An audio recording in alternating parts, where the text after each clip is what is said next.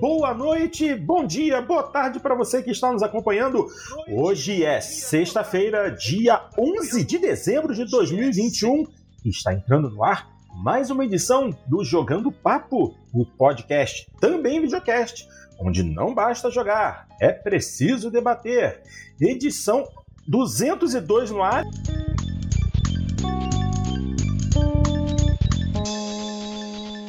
Hoje nós vamos falar de The Game Awards. E sem o nosso gênio profético, o grande Cadelin, para comentar a respeito, ficaria complicado, né? E ontem, sexta-feira, ele estava voltando de viagem, estava cansado, então quisemos dar a ele um, uma sexta-feira de descanso, mas também não queríamos atrasar a gravação de hoje, então 24 horas depois, cá estamos Cadelinho conosco e também conosco o nosso querido Bernardo, que vai discutir é, junto com a gente as, os resultados e as novidades que foram apresentadas durante a The Game Awards. Então, vamos lá, porque tem muita coisa, mas de qualquer maneira, Bernardo, bem-vindo. Tudo tranquilo com você, chefe? Tá ótimo, obrigado pelo convite de novo aí. E vamos que vamos. Vamos que vamos. Cadelinho tá tranquilinho, né? Descansou de boa, né? Tá, tá sem áudio. É, eu acho que ele diga o microfone. É verdade. É, você fica dois programas sem gravar, dá nisso, né? Eu já não lembro mais é. como é que liga o microfone, é uma festa. É isso aí. Mas é bom estar tá de volta aí. Realmente foram dois programas aí. E, e ontem, ontem realmente eu estava voltando de trânsito, tinha feito duas cidades diferentes, então é, fiquei muito agradecido a todos aí por terem adiado extraordinariamente a gravação para hoje. E, e, claro, vamos tratar aí da, das premiações e, e, principalmente dos anúncios, né, Porto? Isso aí, porque teve bastante coisa, bastante novidade. Como sempre, o grande Dart Range ali do lado, observando, monitorando a qualidade da nossa gravação. Vamos lá, porque foi muita coisa, muita coisa mesmo. Tanta coisa que, para não me esquecer, eu, espertinho, procurei um blog, um live blog, com todos os detalhes do que aconteceu, do que foi mostrado, do que foi dito. Então, uh, ah, para a gente não perder nada e também para não é, perdermos muito tempo aqui, vamos tentar dar uma agilizada, porque no final das contas foram três horas e meia de apresentação. Meia hora de pré-show movido pela Sidney Goodman e meia hora depois Jeff Keighley assumiu. Vamos começar então, minha gente. Uh, a primeira coisa apresentada, vamos começar pelo pré-show. O pré-show que começou às nove e meia da noite, horário lá de Los Angeles, uh, começando com a apresentação de um título que vai ser lançado ano que vem para a Xbox chamado Tunic, que é um joguinho de aventura bem ao estilo Zelda, com um visual bem charmosinho. Logo em seguida, já veio a primeira premiação que é justamente da categoria de Games for Impact, Games para Impacto, que foi para um que o Dart acabou acertando, né? Chutou certinho. Games for Impact, o vencedor foi Life is Strange True Colors. Quer dizer, o Dart já, já, já, já é. vinha é, conversando eu... lá com a equipe do. É, eu coloquei esse porque era o único que eu conhecia dos que estavam concorrendo, então eu não podia opinar sobre os outros. É, não podia, né? Tá certo. E, e, e, a segunda ah. vez, né, Porto, que o. Nesse caso específico, o True Colors não foi da Don't Nod, mas dentro daquela proposta da Don't Nod, né? Esse daí, se não me engano, foi a, a Deck Nine, se não me engano, que foi a desenvolvedora. Mas, mas segundo ano, né, que essa proposta do Life is Strange ganha, porque Tell Me Why já tinha ganhado no ano passado, nessa mesma categoria. Sim, é isso aí. Bom, é, logo em seguida foi apresentado um tra o trailer pro King of Fighters 15, que ganhou data de lançamento para 17 de fevereiro. Esse é nos consoles é exclusivo para os aparelhos PlayStation, ou seja, PS4, PS5, mas também sai para PC. E, e em seguida foi demonstrado também um trailer curtinho de um jogo baseado no massacre da Serra Elétrica, The Texas Chainsaw Massacre. Esse aí, para quem gosta de terror, vai ser interessante. É, esse aí eu, eu tava achando muito interessante. Ah. Até, até mostrarem que é multiplayer. deve, ser, deve ser uma. Deve ser um clone daquele Dead by Daylight lá. Ai, santo Deus. Em vez de ser um jogo com campanha, uma coisa assim, não. É, um... é Bom, logo depois, outro trailer apresentado, mais uma novidade que deve chegar no quarto quarto, ou seja, no, nos quatro últimos meses de 2022, sem data definida ainda. Mas esse aqui está bem junto do meu coraçãozinho. Homeworld 3 para PC. Eu joguei o primeiro Homeworld na época em que eu era PC gamer. Uh, quando eu estava ainda terminando minha faculdade, eu, ainda, eu jogava mais em PC. E, assim, Homeworld foi um jogo que eu adorei jogar, uma delícia. E, pô, tá aí tantos anos depois, Homeworld 3, é, agora para o final de 2022, final do ano que vem. É, o, o primeiro Homeworld é, é do literalmente do século passado, Porto. É, Sim. É ainda de 1990 e cacareco. É, exatamente. Na época em que eu tinha. Qual era a minha placa de vídeo? Era uma Voodoo 2. Deve ter sido uma Voodoo, alguma coisa assim. Era uma Voodoo. Era uma Voodoo. Não, com certeza, era uma Voodoo 2. Eu sei que o Homeworld não rodava na Voodoo 1. Eu tive uma Voodoo 1, uma Diamond Monster Multimedia. Com o, chip, com o primeiro chip 3DFX. Mas aí em seguida é. eu tive uma 3D Blaster com chip Voodoo 2. Nessa, Homeworld rodava. Ok. Uma coisa Depois que eu não ouvi é é, quem que tá produzindo esse novo Homeworld é a Relic de novo ou não?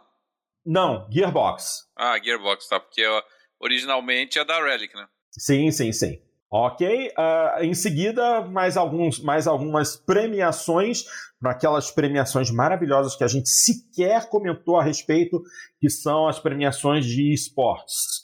Aí for, for, foram premiados o melhor atleta de esportes, o tal do Simple, a melhor equipe de esportes foi a Natus Vincere, o, o melhor treinador, o melhor coach de esportes foi o tal do Coma, e uh, o melhor evento de esportes foi o Campeonato Mundial League of Legends 2021. Em seguida, tivemos um trailer da Telltale Games. Oh, mais um joguinho da Telltale.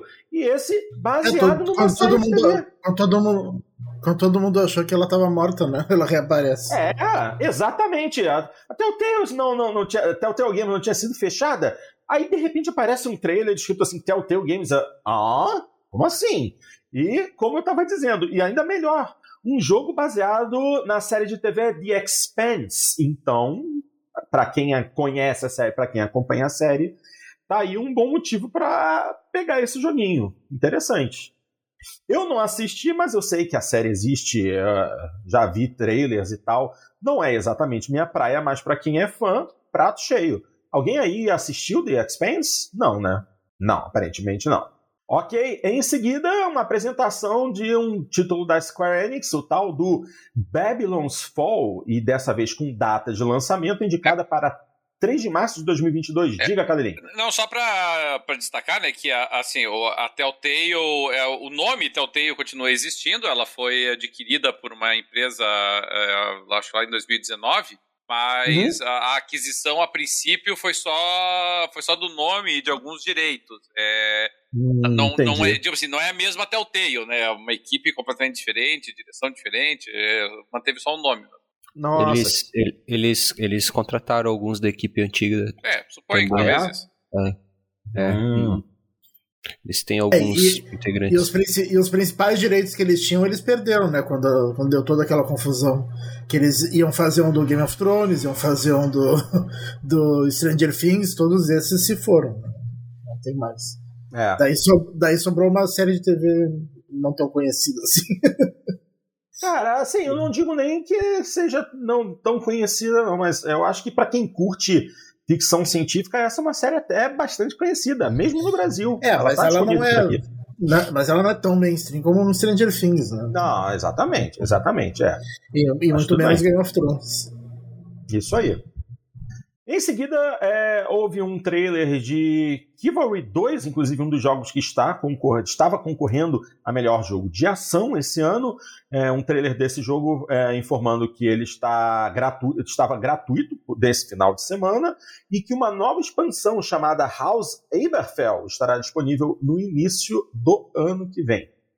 Uh, em seguida, um trailer de Monster Hunter Rise Sunbreak, uma expansão grande para esse título, esse é, é, RPG de ação, que estará disponível também no verão de 2022 nos Estados Unidos. Em seguida, uh, um trailer rapidinho uh, de Thirsty Suitors, é um jogo de aventura com uma história bastante interessante, em que aparentemente cozinhar faz parte do, do moto da história.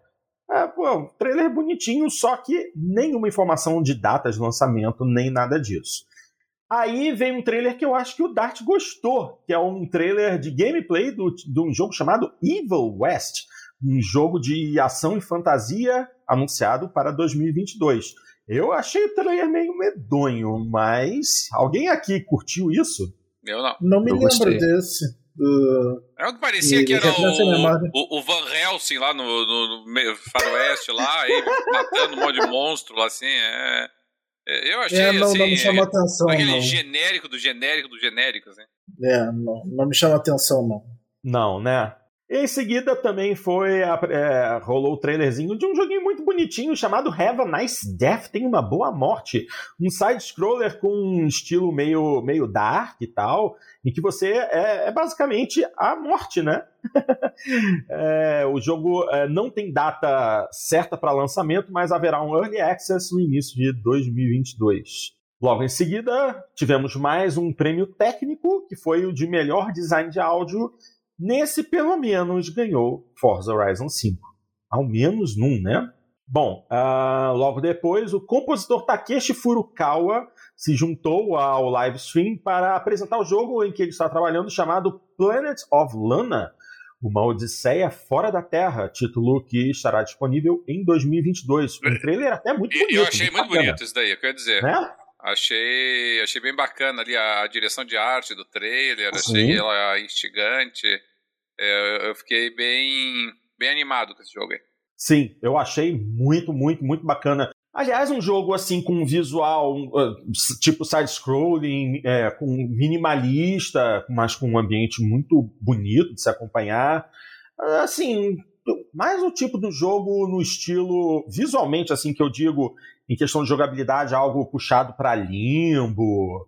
É, qual foi o nome daquele outro que, inclusive, foi dado pra gente de presente no Xbox também, da mesma produtora do Limbo? Até esqueci Inside? também é. Isso, Inside. Que, que é basicamente você andar para um lado e para o outro, e pular no tempo certo, é, é, é, é, fazer algum puzzle, resolver algum puzzlezinho. Tenho a impressão que esse é um jogo nessa tocada. Mas finalmente com um visual mais brilhante e tal, eu gostei muito. Bastante interessante. Bom, em seguida, a, a- última apresentação antes do início da Game Awards em si foi um trailer de Persona 4 Arena Ultimax, que estará disponível em 17 de março para Nintendo Switch, PlayStation 4 e PC através do Steam. Jogo de luta com os personagens de Persona 4. Ah, então aí sim, a partir das 10 da noite, horário local lá na Califórnia, começou o The Game Awards com a apresentação do Steam e uma um, aquela, aquela, aquela prévia do que vai rolar no show e tal, mostrando alguns dos favoritos para a premiação de 2021. Ah, Ratchet Clank, Resident Evil, Deathloop, Far Cry e tal. E aí sim começou a apresentação. Jeff Keighley é, finalmente é, se posicionou, leu um texto, né, a respeito da situação, né, de que está rolando, né, Activision Blizzard e tal.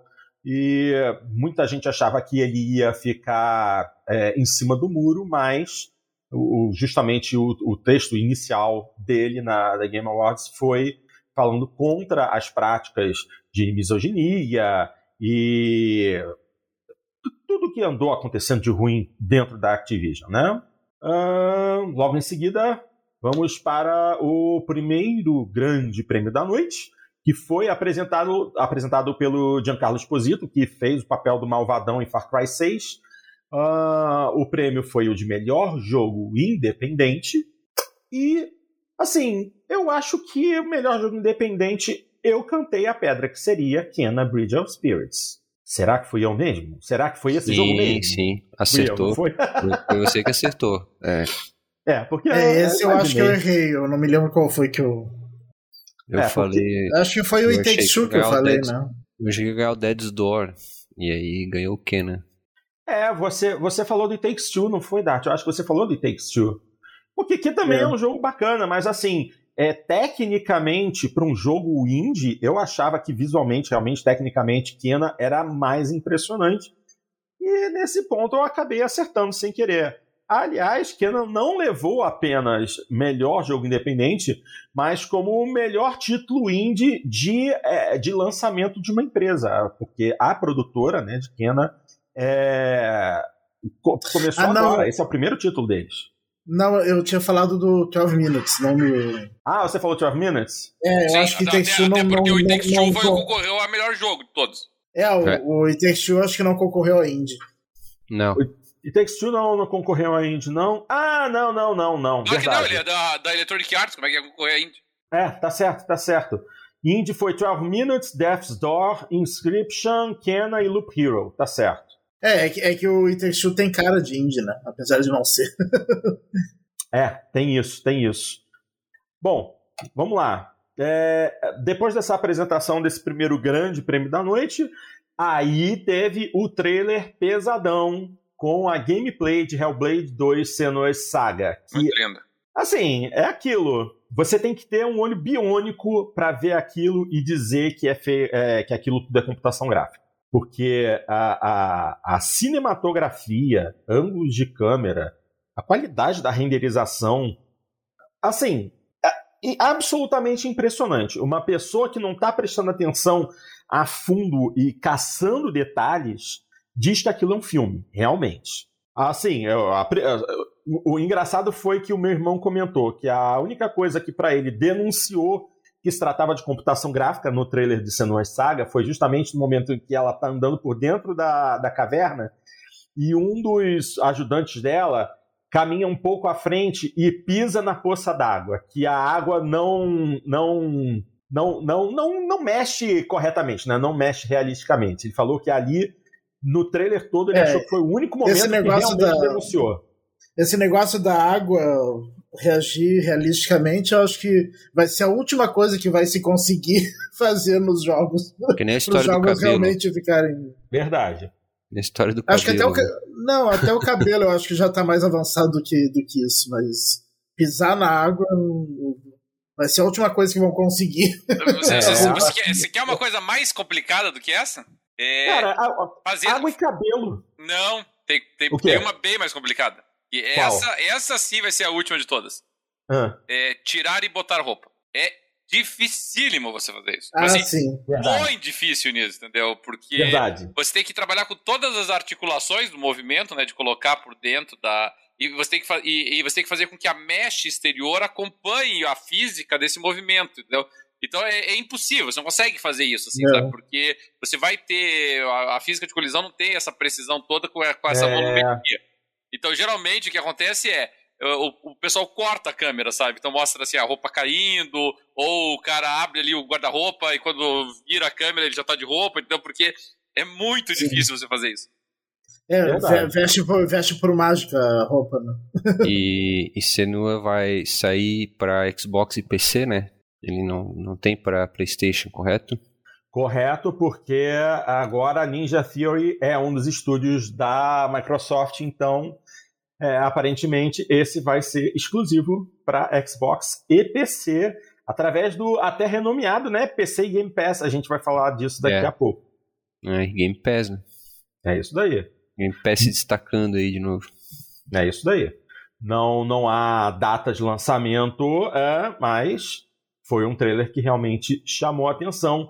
Assim como o trailer que foi apresentado em seguida que de início ninguém entendia o que estava acontecendo, eram caras batendo em tambores e tal, até que começaram a aparecer alguns personagens fantásticos conhecidos, algumas raças espaciais conhecidas, onde deu sem entender. E paisagens que, conhecidas. Né? É, algumas paisagens conhecidas que finalmente deu sem entender que estávamos é, vendo um trailer de Star Wars, mas o que, que foi aquilo? Até o final, ninguém conseguiu entender para falar a verdade, até agora eu não consegui entender. Entendeu? Entendeu? Porque foi muito, Evidentemente foi muito que não. estranho. muito estranho. Foi um trailer que se, é, que se baseou apenas em, em, em, imagens, personagens e situações, mas não apresentou nada de possibilidade de história e tal. Só temos o título, que é Star Wars Eclipse. Mas o que mais surpreendeu e que me fez pular da cadeira foi é, a apresentação. No fim da apresentação me aparece o logotipo da Quantic Dream. O que que David oh, oh. Cage vai fazer com essa franquia? Oh. Pelo amor de Deus! É um action adventure, multiplayer character branching narrative. Caraca, Game. o que, que... Eu, não, eu tô com medo. Eu tô, não, sério, eu tô com essa medo. descrição é uma descrição que vale para qualquer jogo da. Exato. Da então... Exato. Menos eu o multiplayer, né? É. É, de fato. Gente, o que. Talvez que, que vai... um co-op, uma coisa assim. É, diz aqui multiple, multiple character branching. Não, não. Multiple characters é diferente de multi, é. multiplayer. Multiple characters é. é. o que nós já tivemos com Detroit. Uh, é, quase todos eles, né? Você mexe em vários personagens. É, é, é os, jo os jogos da Quantic Dream tem é, isso, né? A exceção é o Beyond Two Souls, que, que é só um. É, é, é. Essa descrição ela vale para qualquer jogo da, da, da Quantic. Da Quantic Dream. É, Se bem difícil. que não, não são de, de ação, né? Eles são mais adventure, né? Action são, adventure. Não são action adventure. eles são jogos mais narrativos, né? Será que, a, que eles vão se aventurar num tipo diferente de jogo? Eu preferia Olha... que continuasse no estilo deles. é, o estilo deles é excelente. O meu medo é o que que David Cage vai escrever para essa história. Né? A, a melhor Porque... solução vai ser assim: contratar um roteirista, entendeu? Se eles isso, contratarem um roteirista, isso, pode ser que isso. o jogo fique bom, entendeu? Deixar uhum. nas mãos do David Cage e o David Cage insistir que ele é um grande escritor, aí nós vamos ter um problema. Exato. é isso aí. Meu Deus do céu. Pelo amor de Deus, eles precisam de um roteirista que já tem alguma experiência com Star Wars. Pega algum dos, dos antigos autores de livros que deixaram de ser canônicos desde que a Kathleen Kennedy disse que nada de, de, de, produção de livros e roteiros é, por fora da, do material da própria LucasArts, nada disso era mais canônico. Então, pô, já que estamos falando de um jogo mas aí. Tem, Mas tem vários que são canônicos, né? Que, que foi depois da compra. os feitos depois da compra ah, são canônicos. Só os feitos depois da compra, né? Que tiveram a é. da Disney. Ah, eu, é. eu, eu, iria seco atrás, sei lá, pega um, um bom escritor como o R.A. Salvatore, por exemplo, Isso. né? Que escreve para Dungeons and Dragons, escreve para escreveu muita coisa já de Star Wars. o Timothy Zahn que, que escreveu Timothy bastante coisa de Star Wars. Também, né? excelentes é. escolhas, né? O Salvatore, por exemplo, já trabalhou com Kingdoms of Amalur, então é um cara que já tem experiência em roteiro, em roteiro de jogos. O roteiro do Kingdoms of Amalur é, é um bom roteiro, não é, não é extraordinário, mas é um bom roteiro. Então, pega alguém que sim que já tem domínio do universo, né? Conhece o, o meandros do troço. É, se realmente o David Cage pegar e puxar para ele, aí. É, é, esse é o meu medo. Esse é o meu medo. Mas vamos lá. Logo depois desse, desse trailer é, de Star Wars Eclipse, houveram alguns anúnciozinhos, alguns comerciais e tal, mas em questão de jogos, jogos mesmo, é, tivemos um trailer falando de Lost Ark, um jogo da Amazon Games, que deverá ser é, disponibilizado em fevereiro e um teaser é, do novo de um jogo, não é do novo jogo, mas do primeiro jogo da Mulher Maravilha, sem data nenhuma, mas produzido pela Monolith, é, em cooperação com a Warner Brothers. Assim, interessantíssimo. Mas foi só uma CG com, com um modelo 3D belíssimo.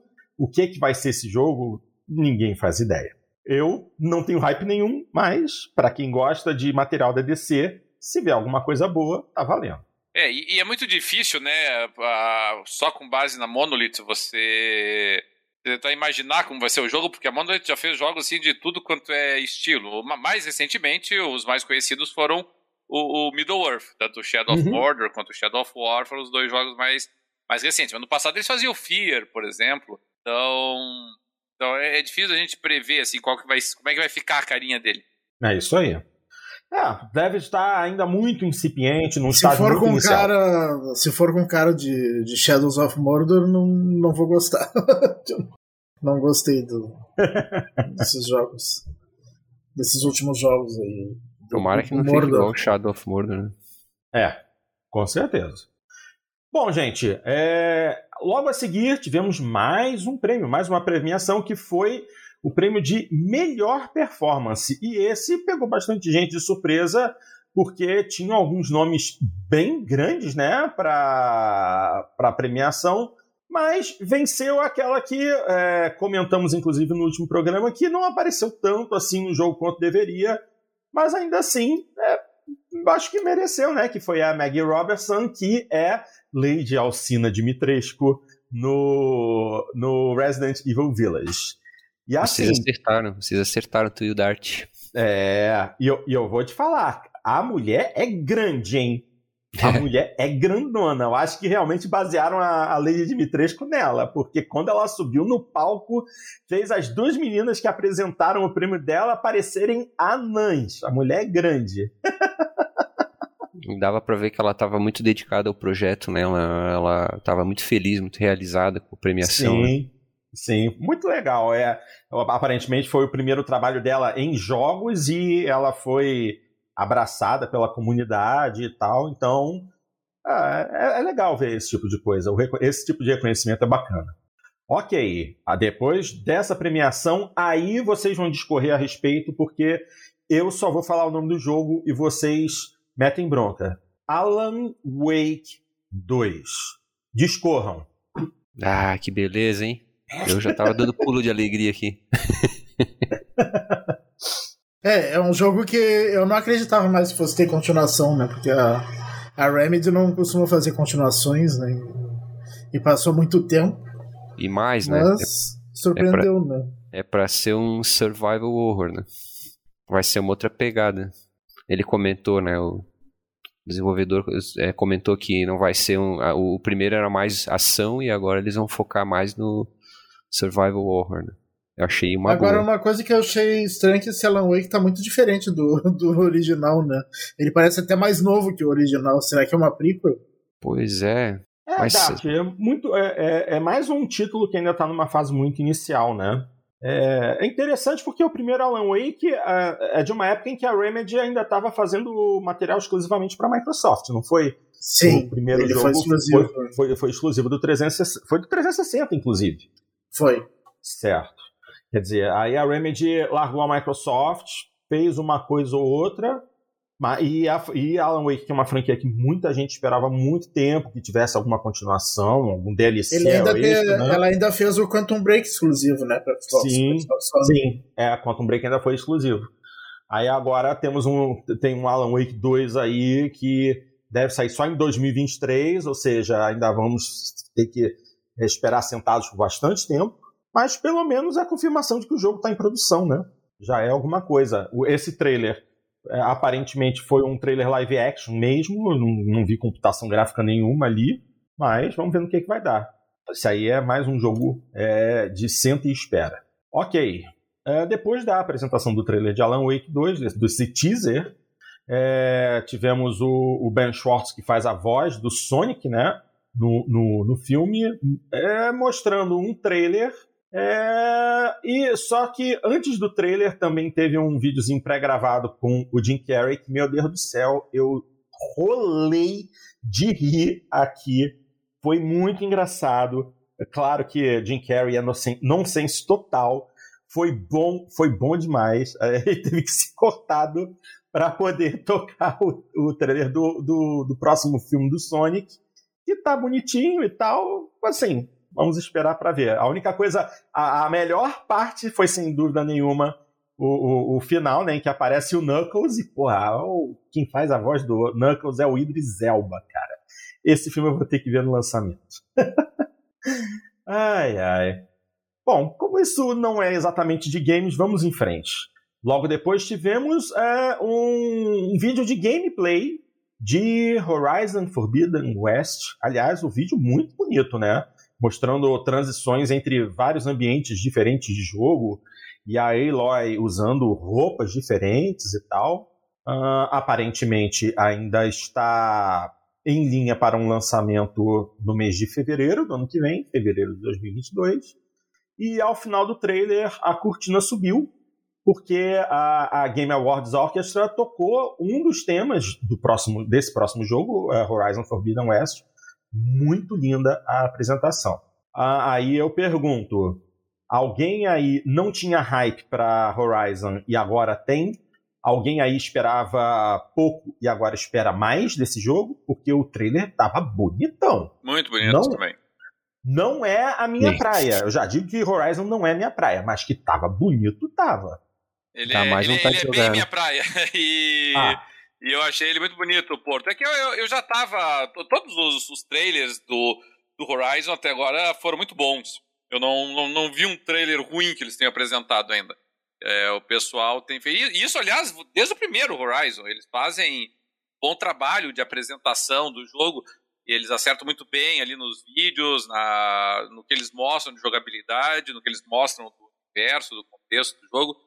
Eu, eu acho ele muito bonito. Eu, eu acredito, para mim, eu tenho que é, Horizon ele, ele já é os candidatos a jogo do ano no ano que vem. Eu, Possivelmente. Eu acho que se, se, ele não se ele não conseguir figurar sequer entre os indicados, é, vai, já vai ser um grande fracasso para ele. Eu acredito que realmente ele, ele vem aí se credenciando para tanto. E, e vai ter, claro, vai ter alguma, alguma concorrência talvez da própria Sony com o God of War sair ano uhum. que vem, é, talvez talvez da Microsoft com o Senua, mas, mas ele é um dos grandes favoritos para o ano que vem.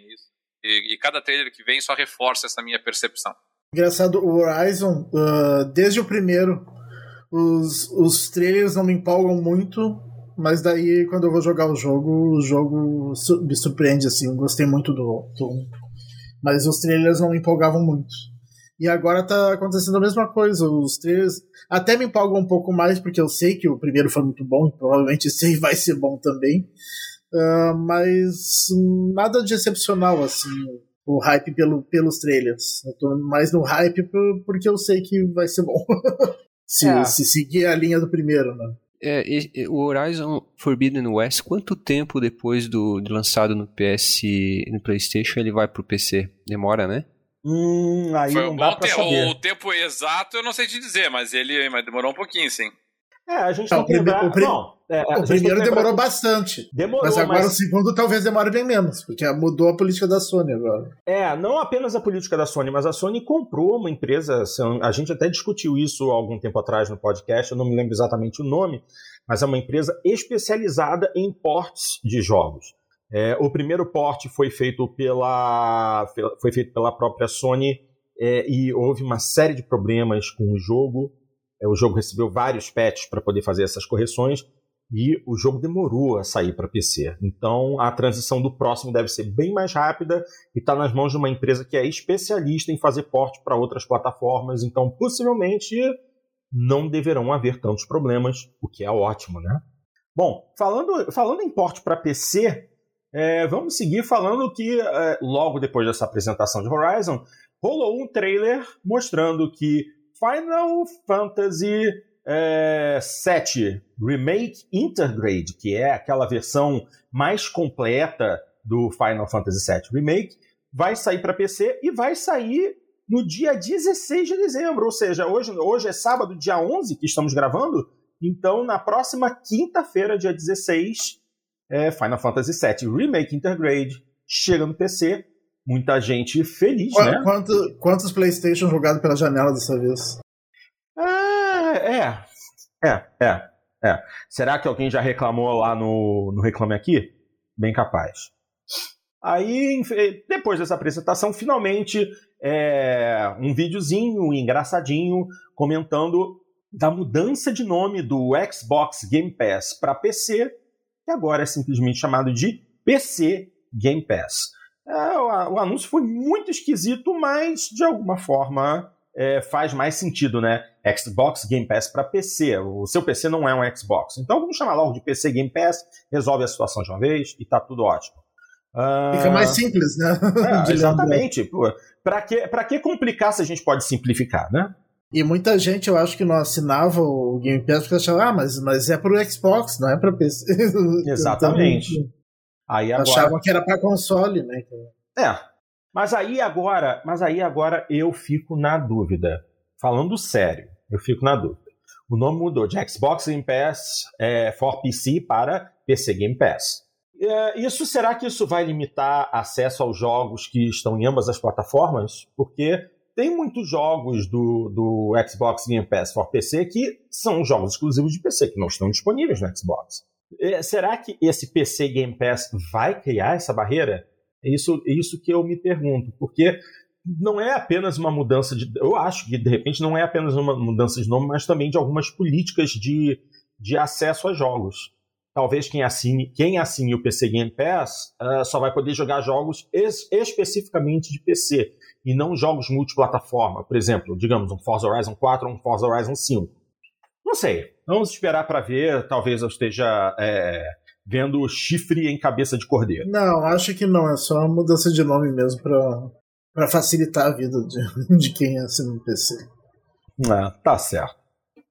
Uh, tiver, uh, logo após essa, esse, esse trailer aí, quando esse, esse anúncio, houveram alguns outros trailers um da Google Play, outro da Nintendo, agradecendo aos jogadores durante o ano. Aliás, a Nintendo não, não mostrou nada nessa, nessa The Game Awards. Foi só um trailerzinho agradecendo aos jogadores com algumas imagens de Metroid Dread e outros jogos da empresa. Né? Uh, vamos voltar para a, a, apresentação em si, para a The Game Awards. É, tivemos então é, premiação, vamos falar de premiação, uh, prêmio de melhor título de ação, né? Uh, e o vencedor foi, eu acho que esse, eu acho que esse é, nenhum de nós comentou quem seria esse vencedor. O vencedor foi Returnal, que eu havia comentado durante o último programa, que é, não foi um grande sucesso de crítica, mas que o público gostou bastante interessante ele ter levado o Não, prêmio. acho que, acho que é o contrário. Ele foi um grande sucesso de crítica e ele não teve grandes vendas lá. É, ah, porque ele é exclusivo eu... de PS5, né?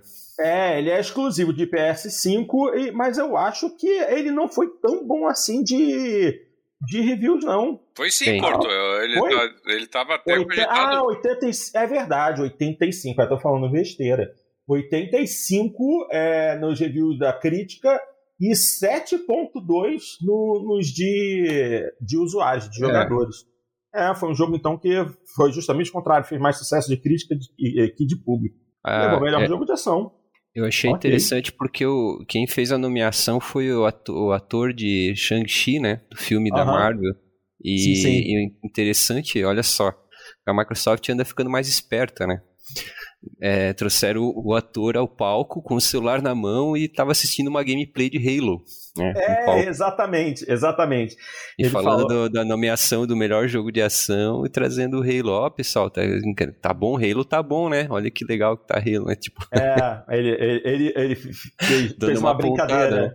É, ele fez uma brincadeira que, que, ele tinha que apresentar o melhor prêmio de ação, mas ele estava com o celular na mão assistindo um streamer jogando Halo Infinite. E ele falou é. que, ele, que ele queria era estar em casa jogando também. No outro programa eu comentei que estava entre Returnal e, e Deadloop, eu acabei votando em Deadloop, mas agora nesse meio tempo eu fechei Deadloop e... Yep. E de fato, o Returnal ele é, ele é, bem mais ação do que o, o Deadloop, porque o Deadloop ele, ele é mais envolto na trama e, e muitas vezes você tem que, tem que realmente bem stealth para poder para poder descobrir as coisas, as informações, né, as localizações dos alvos e tal. Né? Então, Returnal e, e elogiei bastante, né? Então, Returnal realmente é um jogo muito bom e vale muito a pena. Show de bola. Bom, é... depois é, dessa premiação, mais um trailer de jogo novo. Aliás, jogo novo? Não. DLC. E eu me decepcionei, porque o trailer tava bacana demais, mas aí quando no, no final, quando ele disse que era DLC de Destiny 2, o meu coração foi no chão, porque eu tava gostando do que eu tava assistindo. Foi o trailer, foi o trailer de Destiny 2 The Witch Queen, que vai estar disponível para download em fevereiro do ano que vem. Cara, sério, eu tava achando muito maneiro, muito maneiro visualmente e tal, os ataques e, pô, legal pra caramba. Aí no final, Destiny 2, eu, ah! É, e custa Sério? caro, né? Tava vendo é. lá no, no, no, videogame, mais de 150 reais, algo assim. Isso aí. Santo é. Deus! É, cara, sinceramente, jogar videogame tá virando coisa de, de, luxo, de luxo pra gente rica, entendeu? Nós que somos os, uh, uh, os entusiastas, estamos tendo que cortar um dobrado para conseguir uh, alimentar nosso, nosso gosto por videogame. Tá complicado. Bom, ah, não dá para jogar tudo, né? Mas, que, é. mas que, que, quem gosta de Destiny merece ser explorado. tá, ok, tá, tá certo, tá certo, gostei, é isso aí. Quem joga Destiny merece ser explorado, tá bom. Ai, Deus do céu. Vamos, vamos em frente, porque aí veio um trailer que quase me fez é, botar os bofs para fora. Que, assim, a, a, a, visualmente eu achei os monstros do trailer grotescos mesmo. É um trailer de um novo título chamado Slitterhead, que não tem data de lançamento, mas o interessante é que o diretor desse jogo é Keiichiro Toyama, que é o criador do Silent Hill original. O jogo aparentemente não tem nada a ver com Silent Hill, mas vamos dar uma chance pro Keishiro porque bom, ele tem um background bom. De repente, dessa monstruosidade aí sai um joguinho, um survival horror aí bem interessante. Mas não é meu estilo, esse eu vou passar longe. Algum de vocês se encantou com, com Slitterhead? Não, não é minha praia, Porto. É, eu achei interessante. Ah, mesmo. ah, tá. É visualmente interessante, mas a gente não sabe hum. como que, que vai ser, de que forma é, vai não ser. sei o que, que vai ser. Cara, assim, eu achei absolutamente assustador. Em Por seguida... isso é interessante. Por isso é interessante. Você gosta de terror, né, Dart? Gosto. Ah, tô longe disso. Não consigo. Não consigo. O, o, a apresentação seguinte, o trailer seguinte, é que realmente eu achei muito aqui interessante. No, Fala. São, aqui no chat o Talmipones, daí ele, uhum. daí ele falou que o trailer do, do Destiny foi o melhor do, mostrado no, no Videogame Awards.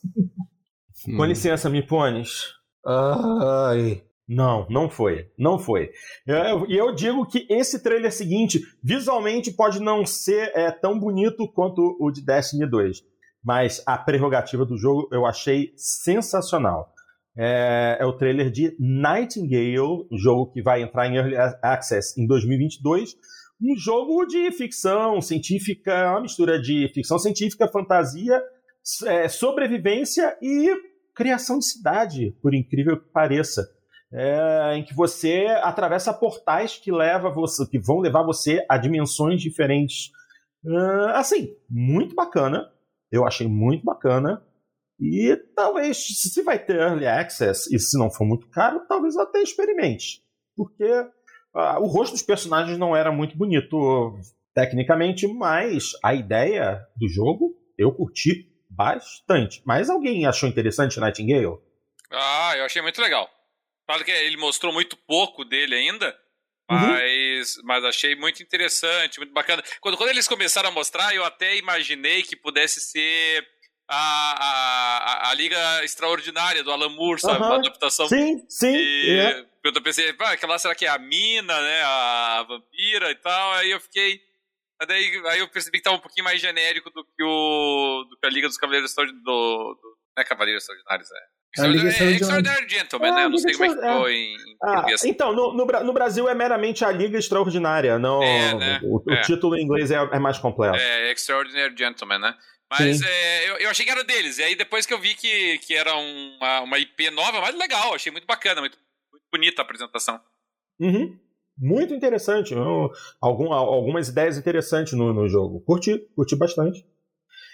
Ah, e logo depois da apresentação de Nightingale, uh, nós tivemos mais alguns anúncios.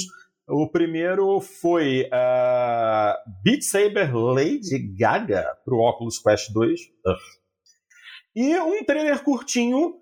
Assim, esse eu achei interessantérrimo. Se a voz do Gollum for Andy Serkis fazendo, vai ser desculpas do termo, fodaço. É o foi o trailer de Lord of the Rings Gollum, um jogo específico que gira ao redor desse personagem do Senhor dos Anéis.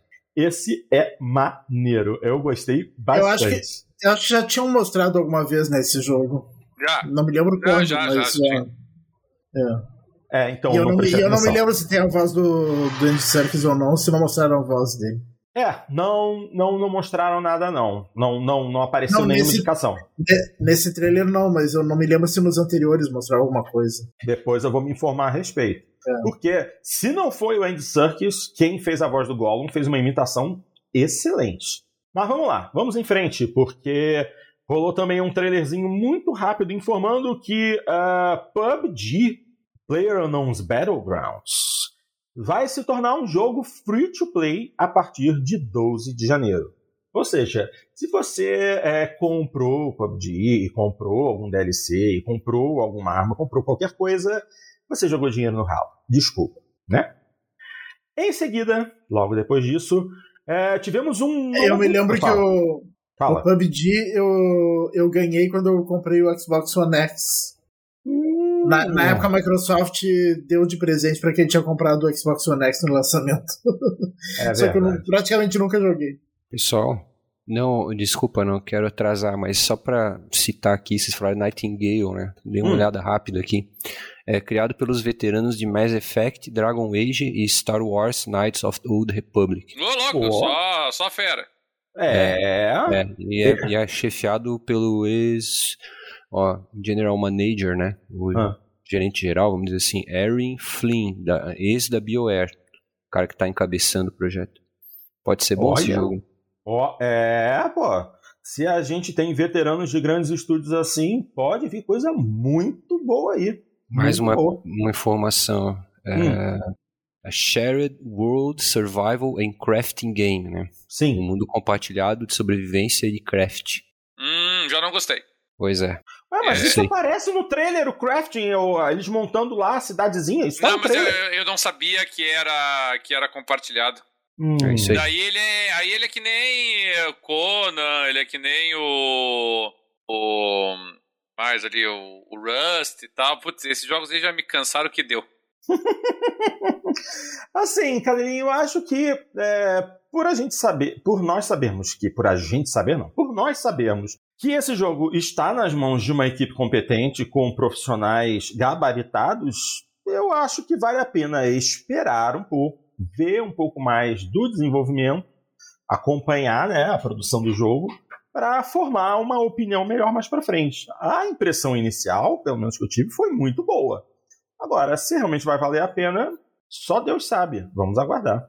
Ok, gente, vamos continuar então, porque vai lá, é, já estamos, estamos entrando na segunda hora do, do The Game Awards e rolou um novo trailer é, de um título que já havia sido apresentado, inclusive o trailer rolou na E3, numa das apresentações da E3, de um joguinho chamado Somerville.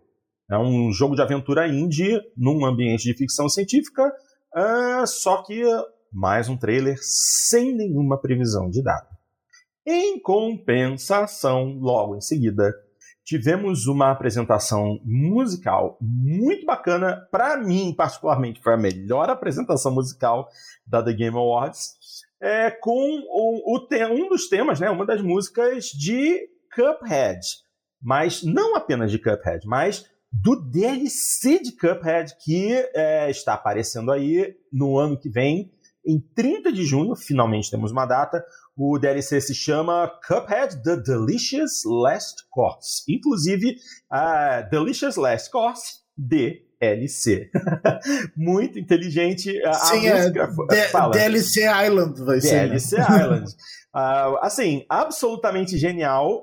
A música foi incrível, uma gracinha. E o trailer foi muito bacana, misturando não apenas a animação do jogo, mas também é, os bonecos de. Ah, até esqueci o nome. É, eu sei que são, são as marionetes no meio, os bonecos de marionete. Cara, que trailer legal. O, a produtora do jogo, como sempre, de parabéns. Muito bacana, muito bacana. Não, não é meu tipo de jogo, porque Bullet Hell não é minha praia, nunca foi, mas, pô, só o trailer, assim, te convida a experimentar o jogo. Muito legal. Em frente, porque logo depois veio um teaser. Eles disseram que é um trailer, mas é um teaser. é, de um jogo de um certo raio azul, né? Um ouriço azul que corre muito rápido. Personagem desconhecido. Personagem desconhecido. Uh, Sonic Frontiers, um jogo de mundo aberto de Sonic. Mundo aberto de Sonic. Que maneiro. Se for bom, ó, está é, acertado uh, preliminarmente para o fim de 2022. Holiday, né? Que é o período de, de férias de fim de ano nos Estados Unidos. Então, vamos ver se esse vale a pena. Mas, assim, se aqueles ambientes que apareceram no trailer forem o tipo de ambiente que vai ser usado no jogo, já me venceu, quero saber mais e já estou hypado. Os últimos jogos do Sonic não me chamaram tanta atenção. Esse chamou. Alguém quer falar alguma coisa? Porque eu ouvi alguém aí respirando fundo como se fosse falar. Não?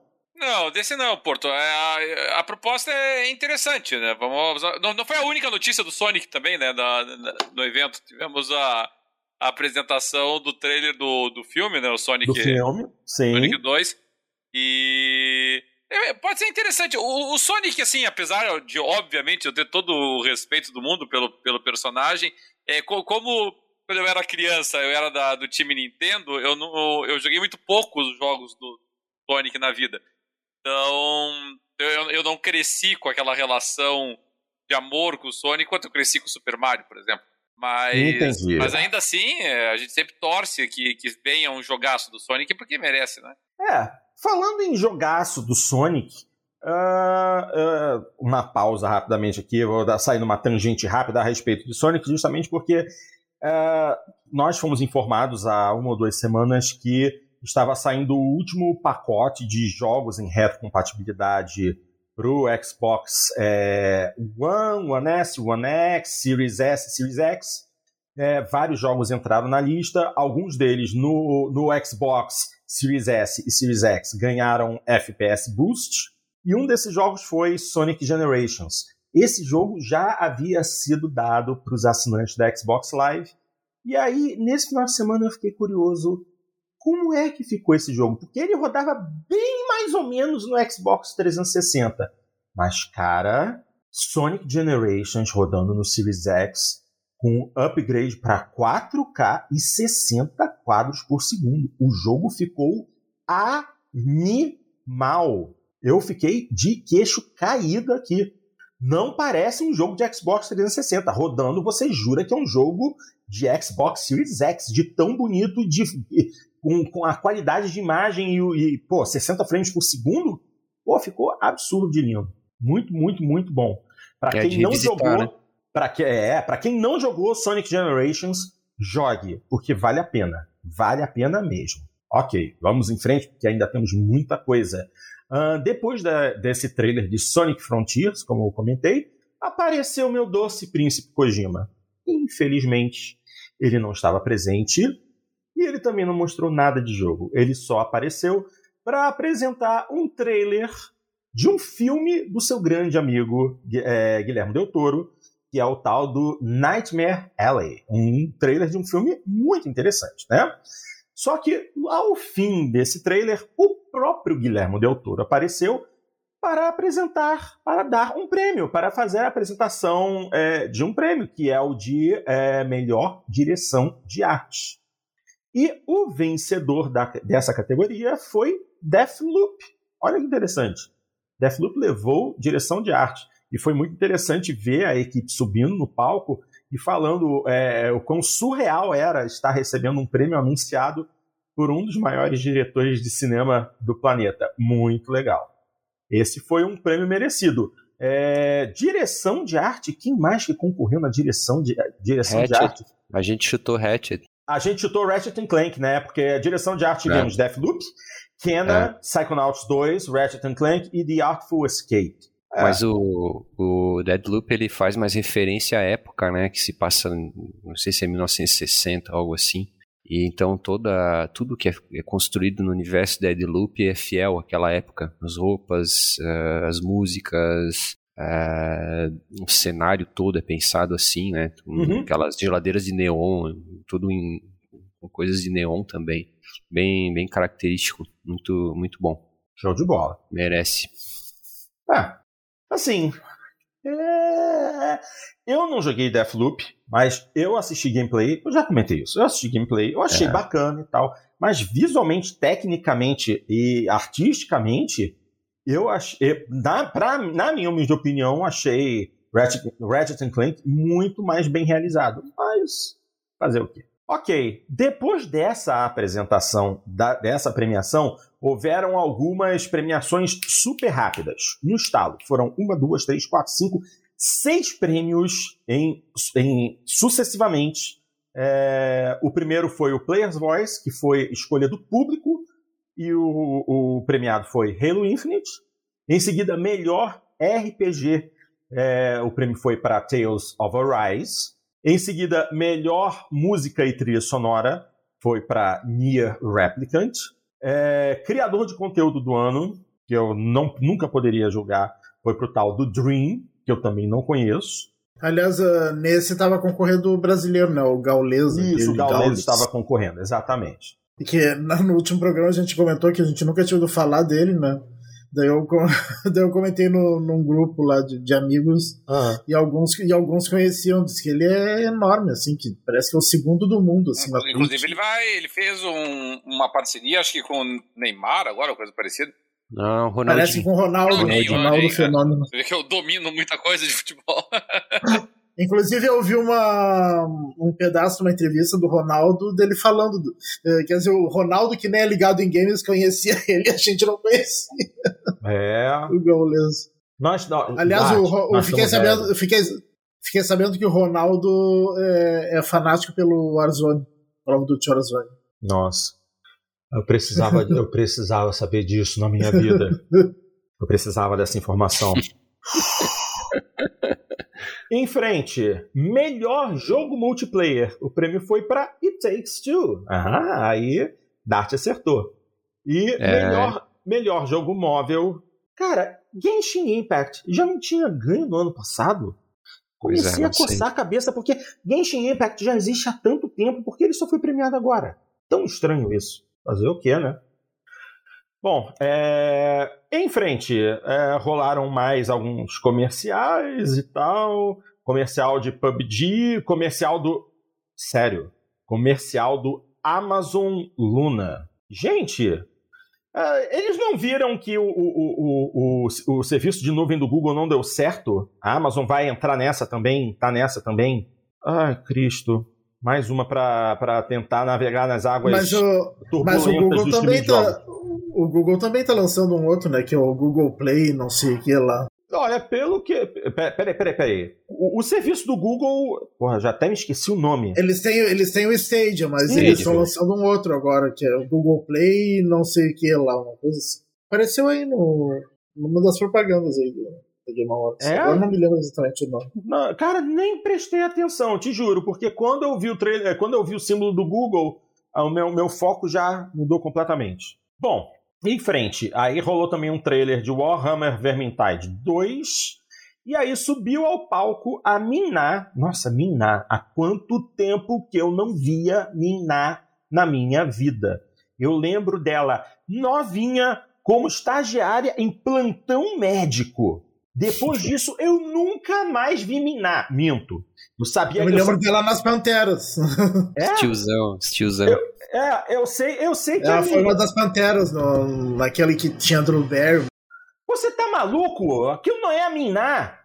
Aquela não é a Miná. Não, é. não é a Miná, não é a Miná Wayne?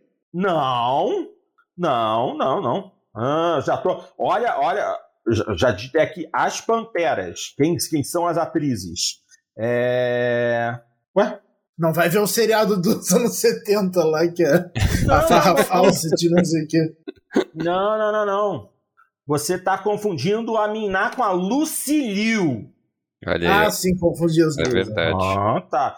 Porque eu sei que a Miná fez muito trabalho de dublagem. Inclusive, a Miná é a voz da Mulan da Disney. Entendeu? A Mulan, desenho animado, quem faz a voz é a Miná. Agora, tinha muito tempo que eu não via a Miná. Ela, e ela mais velha tá bonita, aliás, tá muito bonita. E ela, e ela subiu ao palco para apresentar o prêmio de melhor narrativa. E esse eu acho que pegou muita gente de surpresa, que a melhor narrativa foi Marvel's Guardians of the Galaxy. Eu acertei. Você acertou. é, esse, esse, esse pra mim foi surpresa. Eu é, nunca consegui. É, não, não esperava de jeito nenhum, porque é, foi, porque, foi porque, porque ele parece ser, porque ele parece uma narrativa comum, assim, né? Pelo é, que eu vi. Exatamente. Não é, não é necessariamente a melhor história, né? Como ela é contada, entende? Ah. Não, mas é, aí é que tá. É contado de forma tão diferente assim? Ela é bem é. contada. É bem divertida. Gente, bem encaixada. olha só. Concorreu com Deathloop, concorreu com é. It Takes Two, com Life is Strange True Colors e com Psychonauts 2. Oh, mas assim, ó. Eu, eu, eu, achei que, eu achei que ia pro Deathloop. É. Pela forma como a história é contada em Deathloop, com o lance da, do, do, do vai e volta temporal, eu achei que seria Deathloop também. Mas eu, eu imagino talvez esses juízes eles, eles sejam inclusivos, como o Deadloop já ganhou em outra categoria, eles quiseram dar espaço para ah, Marvel's Guardians é. of the Galaxy, porque é um jogo que surpreendeu muito, né? Você acabou de falar uma coisa muito séria, Bernardo. É, se sair dando muito prêmio para um mesmo jogo, para um mesmo estúdio, pode parecer que está havendo favorecimento. Ó, isso funciona bastante também se tu analisar a Forza, que não entrou no melhor do ano, que deveria, deveria ter entrado, né? Todo mundo concorda com isso, melhor do ano. Uhum. Então, então ele se destaca em outras categorias, meio que tentam compensar, parece, sabe? Parece, me parece. É, é, é, é verdade. O Oscar às vezes faz isso também. Também, né? sim, sim, sim. Pulveriza os eles, prêmios assim. Né? Eles preferem diversificar e trazer mais jogos para as pessoas terem uma melhor aceitação do que que botar só um jogo ganhando um monte de coisa. É isso aí, é isso aí. Bom, depois da premiação é, de melhor narrativa, rolou mais um trailerzinho, um novo trailer daquele de um joguinho bonitinho, tão fofinho que tinha aparecido durante a E3, que é o tal do Tia, né? Que eu mesmo achei o jogo uma graça, a menininha que tem o poder de pular é, para é, dentro dos jogo, animais. Jogo parece uma graça, né? Ah, gente, é aquele, da, aquele da Nova Caledônia. É, o da Nova Caledônia. Cara, eu achei tão fofo esse jogo e eles mostraram algumas, algumas mecânicas de jogo novas que dão um, um ritmo bom de, de aventura pro jogo, um ritmo de ação legal. Assim, parece que vai ser bem empolgante em determinados pontos do jogo. Como ele vai sair para PS4 além de PS5, talvez eu até dê uma chance para ele. É, porque eu, eu achei tão gracioso o jogo que eu tô encantado. Eu realmente tô encantado com esse jogo. Eu tô com muita vontade de experimentar ele. É estranho isso. Eu não sou. Jogo de corrida me deixa assim. Joguinho da menina que anda de barquinho na ilha para me para fazer é, para me causar esse tipo de comoção assim é algo, eu, eu sinto que é algo especial. Vamos ver. Daí depois desse anúncio aí de, de, desse trailer começou a vir uma uh, daí começou a decair as apresentações assim. Foi. Foi, é isso aí. Daí, daí, daí, começou a dar sono o The Game Awards. Que, que... Né? Foi mais ou menos a hora que eu comecei a assistir ela ao vivo. É, que com, com uma sessão ou outra só, só começaram a mostrar a tranqueira. É, posso falar da primeira tranqueira? Que foi justamente a apresentação do, do jogo do Esquadrão Suicida, né? Suicide Squad Kill the Justice League. Só que aí o, o, o Killy foi fazer a apresentação daí teve aquela jogo, mulher apresentando deu tela, deu tela azul, deu tela azul no, no, no lá no, no, display do palco, aí apareceu do nada uma atriz fazendo o papel da Amanda Waller, né, que é a diretora do Esquadrão Suicida, é, para tentar dar uma certa empolgação, mas honestamente, o trailer... Não, ah, não, e, não. e essa cena lamentável, assim, é. querendo fazer uma coisa diferente, assim, não funcionou. É, realmente. Não. E. e, e assim, eu, eu, não achei nem tão ruim a presença da atriz e tal, porque ela tem. Ela teve um. Uma se apresentou de uma maneira forte, impetuosa, muito, achei até bacana. O trailer do jogo em si é que realmente, nossa, assim, não vi graça absolutamente nenhuma. Esse é um que vai passar longe, muito longe. Está marcado para lançar em 2022, não tem data específica, mas, honestamente. Eu não, eu não vi nem os filmes do, do Esquadrão Suicida, nem, nem o primeiro e nem o segundo. Nem não. eu. Não me deu nenhuma vontade. Ele só tá meio enjoado de herói já. É, eu, eu já tô há bastante tempo. É, ou muito batido. Desde que, desde que eu. Desde que saiu o, Ultimato, né? O Vingadores Ultimato, que eu assisti. A partir dali eu passei a evitar filme de herói que, que eu enjoei total. Assim. É. Logo depois dessa, desse trailer. Que Exceção eu... pro Homem-Aranha. Homem-Aranha eu ainda gosto. Tá. Depois desse trailer, so... depois desse trailer que eu achei sofrível, eu até vi um trailer que eu achei melhorzinho, que foi o trailer de Forspoken, jogo que já havia sido apresentado na E3, um, em trailer, é, sem data na época, mas dessa vez foi um trailer que aprofundou um pouco mais a história, mostrou melhor os personagens e deu uma data é, efetiva de lançamento para 24 de maio do ano que vem. Eu concordo, eu achei... contigo, concordo contigo, Porto. Foi foi o, o trailer mais interessante do Forspoken até agora. O Forspoken não, não tinha me chamado muito a atenção por um, não, um eu, bom eu tempo, tinha gost... eu, O primeiro trailer eu achei interessante é a, a, a questão da captura facial e tal, que estava bem feita. Isso continua nesse, nesse segundo trailer. Mas foi um trailer que expandiu bem a, a ideia é, do jogo, né? É, eu, eu gostei muito eu mais é, esse, esse, desse novo trailer, sabe? Ele realmente ele me interessou mais. Uhum. É, é. Eu tô esperando também esse jogo, já, já tinha gostado da primeira vez que eu vi e agora achei mais legal também. Acho que vai ser legal esse jogo. E, e ele, ele vai ser para PS5 e PC, né? Uhum, é, é, em console ele é exclusivo para PlayStation 5. O primeiro trailer ele era bacana, mas ele não revelava muita coisa, os ambientes eram muito esparsos e tal. Esse deu uma melhorada e tanto, ah, já deu um gostinho legal. Mas agora, o trailer que veio a seguir, cara, eu bati palma no final e foi o trailer de Warhammer Space Marine 2. Cara, é, por, por culpa do meu irmão mais velho, eu comecei a acompanhar um pouquinho do lore, né, de Warhammer 40 mil. E, cara, é eu, esse trailer foi absolutamente sensacional. É o tipo do jogo que eu empolguei de jogar por conta do trailer. Eu concordo, também concordo, Porto. Achei muito bonito o trailer. É? Claro, claro que CG, é CGI, né? Mas. É. Mas, mas depois que... eles mostraram um gameplay, um pouquinho é, de gameplay, é. e tava bom. Tava, tava bem feitinho. O... Eu, eu gosto muito, embora eu não seja tão fã da, do, do lore do Warhammer 40,000, né? Eu uhum. prefiro, prefiro o Warhammer tradicional, mais, mais medieval mas ele é, ele é muito bonito. E os jogos do, do, do Warhammer futurista, é, eles têm jogos muito bons. Tanto é, de, de, tática de esquadrão, quanto em primeira pessoa, quanto em é, estratégia de naves. Ele é bastante variado, assim, tem bastante coisa lançada.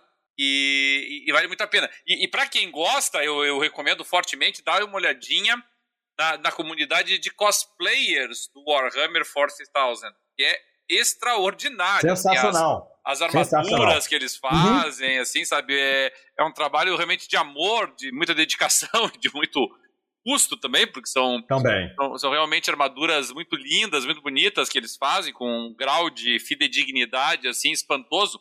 E então o pessoal aí que gosta dessa, dessa parte de cosplay, eu particularmente gosto muito, eu acho que vale a pena dar uma olhadinha, dê uma olhadinha na, nas comunidades de cosplay, marque lá no, no Instagram, lá, é é, Warhammer cosplay, coisa parecida, que vai aparecer de vez em quando, vocês vão ver que trabalho extraordinário que o pessoal faz.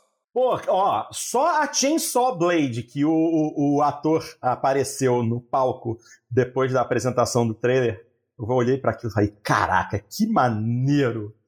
Assim, eu, porque, assim, não, eu, eu empolguei do nada, eu empolguei do nada, porque eu comecei a acompanhar o lore tem pouco tempo, tem muita coisa que eu ainda não conheço, que eu não aprendi, mas, cara, assim, grandioso mesmo. A sensação. Os personagens com as armaduras que deixam eles, pô, muito maiores, né? Até mesmo em altura mesmo. Um, um, uma dessas armaduras deixa o humano com mais de 3 metros de altura. Eu não sei como é que tem cosplayer que faz armadura desse tamanho e consegue andar numas armaduras dessas. Assim, curti, curti, curti muito. É, e esse vai sair para PS5, Series S, Series X e PC. Não tem data ainda. Mas aí depois dessa apresentação que me empolgou, veio uma que me botou para baixo. Porque, assim, é uma franquia que tá mudando completamente de aparência. É, tô falando de Saints Row, não é o primeiro trailer, mas foi um trailer que apresentou data de lançamento. Temos aí uma data de 23 de agosto de 2022. E, honestamente, não me atraiu em nada. Essa, essa mudança de aparência, essa mudança de ritmo do jogo, me deixou compre completamente alienado a ele. Muito esquisito. Alguém, depois desse novo trailer, alguém aí tá empolgado com esse Saints Row? Sério? Eu, na verdade, eu já, eu já, não tava. Eu não tava empolgado já há um bom tempo com esse novo Saints Row. E, e agora, com, com esse. Assim, eu quero acreditar, porque não vai ser o enfoque do jogo esse. Eles quiseram mostrar um modo de jogo. É, espero. Espero que fique claro isso, tá? Não sei, mas espero que tenha sido isso. Mas, mas ainda assim, sabe, é, é, é mais uma demonstração inequívoca de que eles é, claramente não conhecem a base de fãs do Saints Row. Não sabem exatamente o que, que o pessoal, que é fã de uma franquia, é, curte. Porque se nós estivéssemos falando de um jogo assim que, ah, de repente foi lá lançado um jogo que fez um pouquinho de sucesso e tal, mas daí você quer mudar radicalmente depois porque é, não, não, não, criou assim uma base instalada, uma sequência, vá lá, né? Vou, vou dar um exemplo muito clássico disso, que hum. é o, o, próprio fundador dos, dos Real-Time Strategy, que é o Duna 2. O Duna 2 tem absolutamente nada a ver com o primeiro Duna. O primeiro Duna, rigorosamente, era um adventure. É, ele tinha um pequenininho componente estratégico lá, quando você mandava conquistar ali alguns territórios, mas é, essa parte não era relevante. O que importava era era a parte do adventure, da história, da, da, da exploração. E, e, aí eles lançaram o Duna 2, que era o RTS, não tinha nada a ver com o anterior. Mas não tem problema, porque o primeiro Duna tinha sido um jogo de nicho, é, não, não tinha criado uma legião de fãs, e também ele era um jogo meio que autocontido, por assim dizer, uhum. você não, não precisava de uma sequência também, então você poderia chamar a sequência de Duna 2 e fazer um jogo que não tinha nada a ver. Agora, no caso de Saints Row, não. No caso de Saints Row, por mais até que, que, digamos assim, quem joga o primeiro Saints Row lá do Xbox 360 e, e joga o último Saints Row, perceba que talvez uh, a gente tenha saltado muito em termos da proposta de jogo, mas assim, a base dele ainda está ali, em, termos da, é, não só do, do, elemento sandbox, não só do elemento de open world, não só do elemento é, de absoluta de exagero, né, todas as coisas que os personagens fazem, tá, tá tudo ali presente ainda, mas mas esse novo não, isso não tem nada a ver. É, os personagens, o histórico, o contexto, a, não, não, não, não, tinha nada a ver com a origem do Saints Row. Então isso já estava deixando o pessoal indignado. Aí os caras me veem com um modo de jogo que aí sim não tem absolutamente nada a ver com a proposta anterior, assim, sabe? É, me, pa me que é pareceu é... que era um ficou me parecendo um Battle Royale, Saints Row. É, é uma. É o jeito que eles mostraram. É, é uma coisa, assim, é, é, eles pegaram, eu acho que eles estão pegando, assim, o know-how lá do, do Agents of Mayhem, que foi aquele jogo que eles lançaram depois do, do último Saints Row, que até, para um jogo de, de ação, até ele não é ruim, ele é divertidinho até, ele, ele é bem ágil, assim, então é, é um joguinho legal até de jogar, mas, mas não é Saints Row, aí que tá. E aí eles estão unificando esses, essas duas propostas nesse novo Row aí. Eu uhum. acho, olha, sinceramente, eu não, eu não tenho a menor empolgação. Vai ser muito difícil sequer que eu vá dar uma chance para esse jogo, porque é, isso realmente me incomoda, assim, num nível muito grande. É. Eu também me decepcionei bastante ali, porque parecia que eu tava, parecia que eu tava vendo um trailer de um, de um de um Battle Royale ou de um MOBA, num, e não de um jogo tipo Saints Row. É. É verdade. pra mim o melhor foi o 3. Depois do 3 ele decaiu bastante. Também não dou bola não, viu? Ok, minha gente, vamos em frente, porque depois desse trailer de Saints Row rolou uma série de anúncios, né? Obviamente anúncios comerciais, de Fall Guys, um anúncio da EA falando dos seus jogos, um anúncio de um, de um joguinho de celular chamado Mac Arena, mas é, também teve um, um, um, anúncio dos SSDs da Western Digital. Ok, ok. Mas agora, desses anúncios, o que eu mais gostei foi o tal do Sessions, que é uma iniciativa da Riot Games de criar e disponibilizar gratuitamente músicas para streamers, músicas que você pode utilizar no seu stream sem medo de tomar um strike de copyright, sem ter problemas de, de licenciamento de músicas. Essa é uma iniciativa que devia de acontecer muito mais nos dias de hoje, porque pô, você está jogando um jogo de corrida. Por exemplo, se eu quiser, se eu quiser streamar um Forza e eu ter que usar um, um, um streamer mode para botar meia dúzia de músicas só para me garantir que meu, meu stream ou meu vídeo não seja desmonetizado, removido de uma plataforma, é sacanagem. Agora, essa iniciativa da Riot Games, eu aplaudo e aplaudo com força que outros sigam esse exemplo e mais músicas livres de copyright estejam disponíveis para quem quiser uh, ah, para quem quiser utilizar na sua produção na sua produção de vídeos de jogos. Ok. Não, isso, daí é, isso daí é muito bizarro porque eu estava vendo esses tempos um, um vídeo do BRK Sedu comentando essa história de, uhum. de copyright, coisa assim. Ele é muito fã da série Life Strange também, que nem eu, né? Ele sempre faz gameplay. E ele diz que nunca, sempre é desmonetizado os, os vídeos de Life Strange por causa das músicas. Das músicas, é. Às, às vezes, quando começa a tocar música, ele começa a falar em cima para tentar ver se desfaz, mas não adianta. o YouTube pega. E, e, e, e, e é bizarro porque o, as produtoras de jogos elas autorizam, elas incentivam que se faça uh, jo, uh, vídeos dos jogos, né? Mas as produtoras musicais não querem nem saber. As, as produtoras musicais não, as, os estúdios de música não querem nem saber, né? Eles, é, não, os grandes estúdios eles querem dinheiro. Às vezes, às, vezes, às vezes um vídeo de uma hora tem 30 segundos de uma música, eles derrubam todo o vídeo. É isso ou, aí. Ou desmonetizam o vídeo todo por causa daqueles 30 segundos. É, muito triste. Ok, em frente, aí voltamos para as premiações. E aí rolou a, a, a premiação de melhor é, a, jogo de ação e aventura. E esse, olha, até concordo, levou Metroid Dread ah, pelo menos alguma coisa a Nintendo levou. E levou bem, porque realmente é um jogo que entra na, nas duas categorias muitíssimo bem. Concordo com a premiação. É, ação, e, ação e aventura, quem mais que concorreu? Tivemos Guardians of the Galaxy, Psychonauts 2, Ratchet Clank e Resident Evil Village. É, eram nomes grandes, mas ok. Dá um prêmiozinho para Nintendo para Nintendo não chorar, né? Uh, em seguida tivemos um trailer um trailer. Ah, meus tempos de adolescência voltando. Um trailer de um jogo de estratégia em tempo real baseado em Duna! ah, coisa boa, coisa boa. Quem disse que só teve coisa ruim depois da, da apresentação lá do, do, do Warhammer? Não. Ah, é só um teaser, mas cara, que coisa boa. Oremos! oremos para que seja bom, porque Duna merece um novo jogo de estratégia em tempo real bacanudo. Oremos para que vale a pena. Esse eu quero, esse eu quero muito. Lá, logo e, depois. E ah, importante, fala, fala. Não, importante destacar que, assim, embora o, o, o trailer, assim, ele, ele parece mostrar um componentezinho do, do gameplay, né? Porque tem uma hora ali que algumas navezinhas estão voando, parece os ornitópteros voando em direção uh -huh, a uh -huh. Rakim.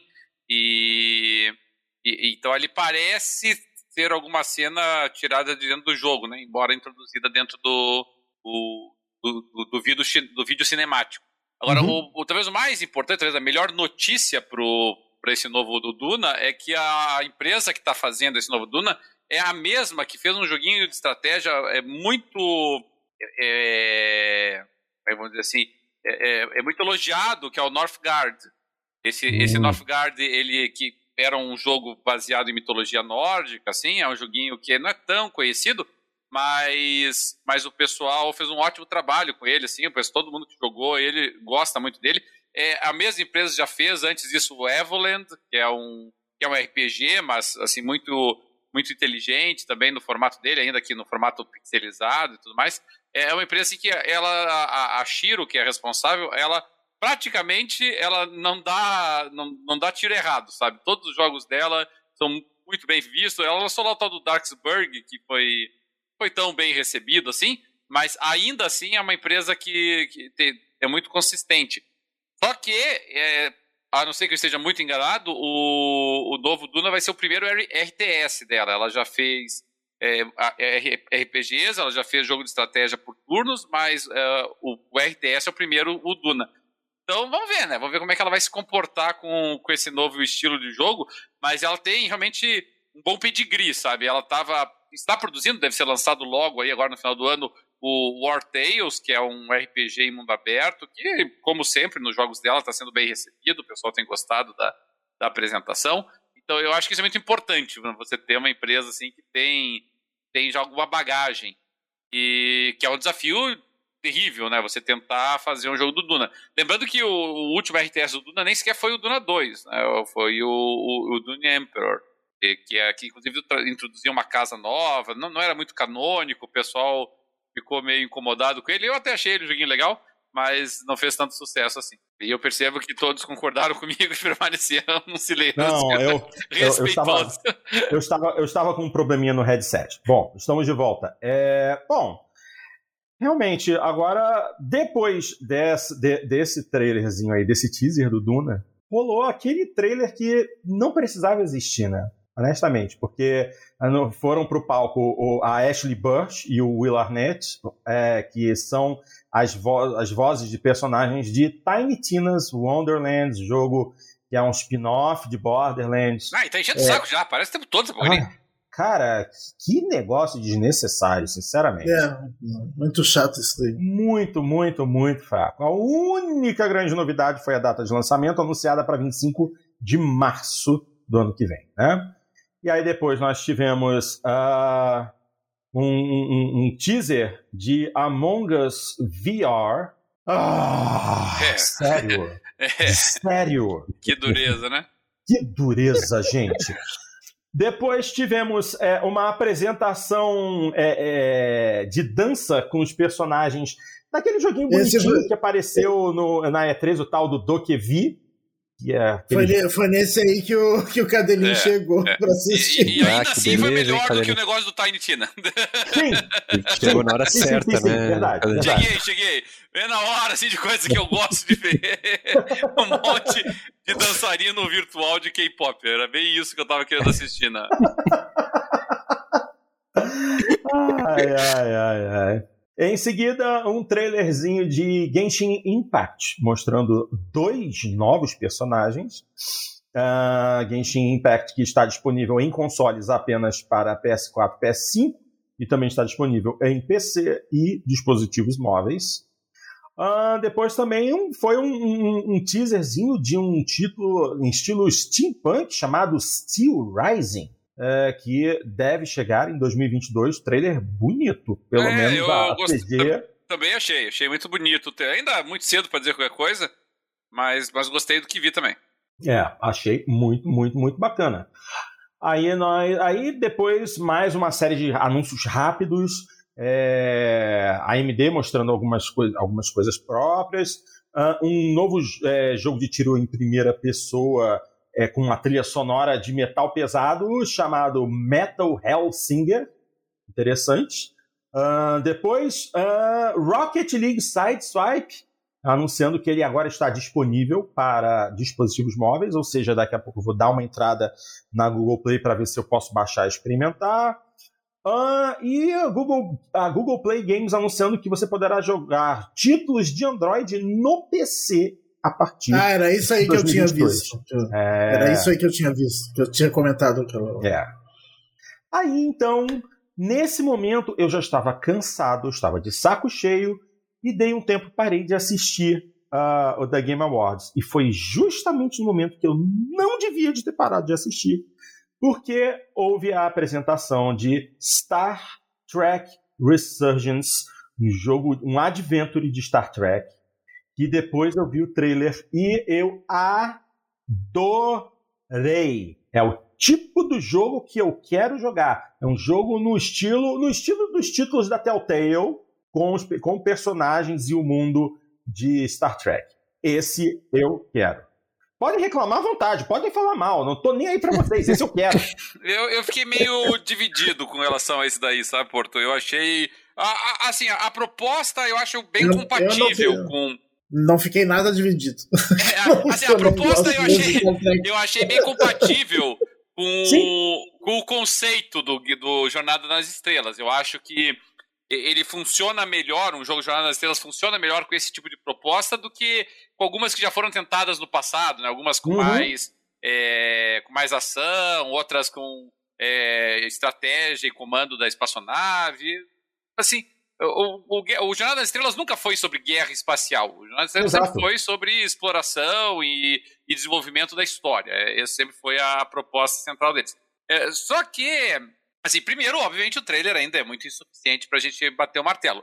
É, eu achei, assim, a direção de arte eu não gostei muito, sabe? Eu achei que é, você pega ali, tem uma hora que aparece o Spock, por exemplo, é, é, parece outro jogo quando ele aparece, sabe? Não, não, tem nada a ver com a, com a estética e o conceito gráfico do, do restante do jogo. É, para mim, causou até uma estranheza gigantesca, assim, você sair de, uma, de um visual bem mais cartunesco para um visual quase fotorrealista quando ele aparece ali. Então aquilo me causou um certo estranhamento.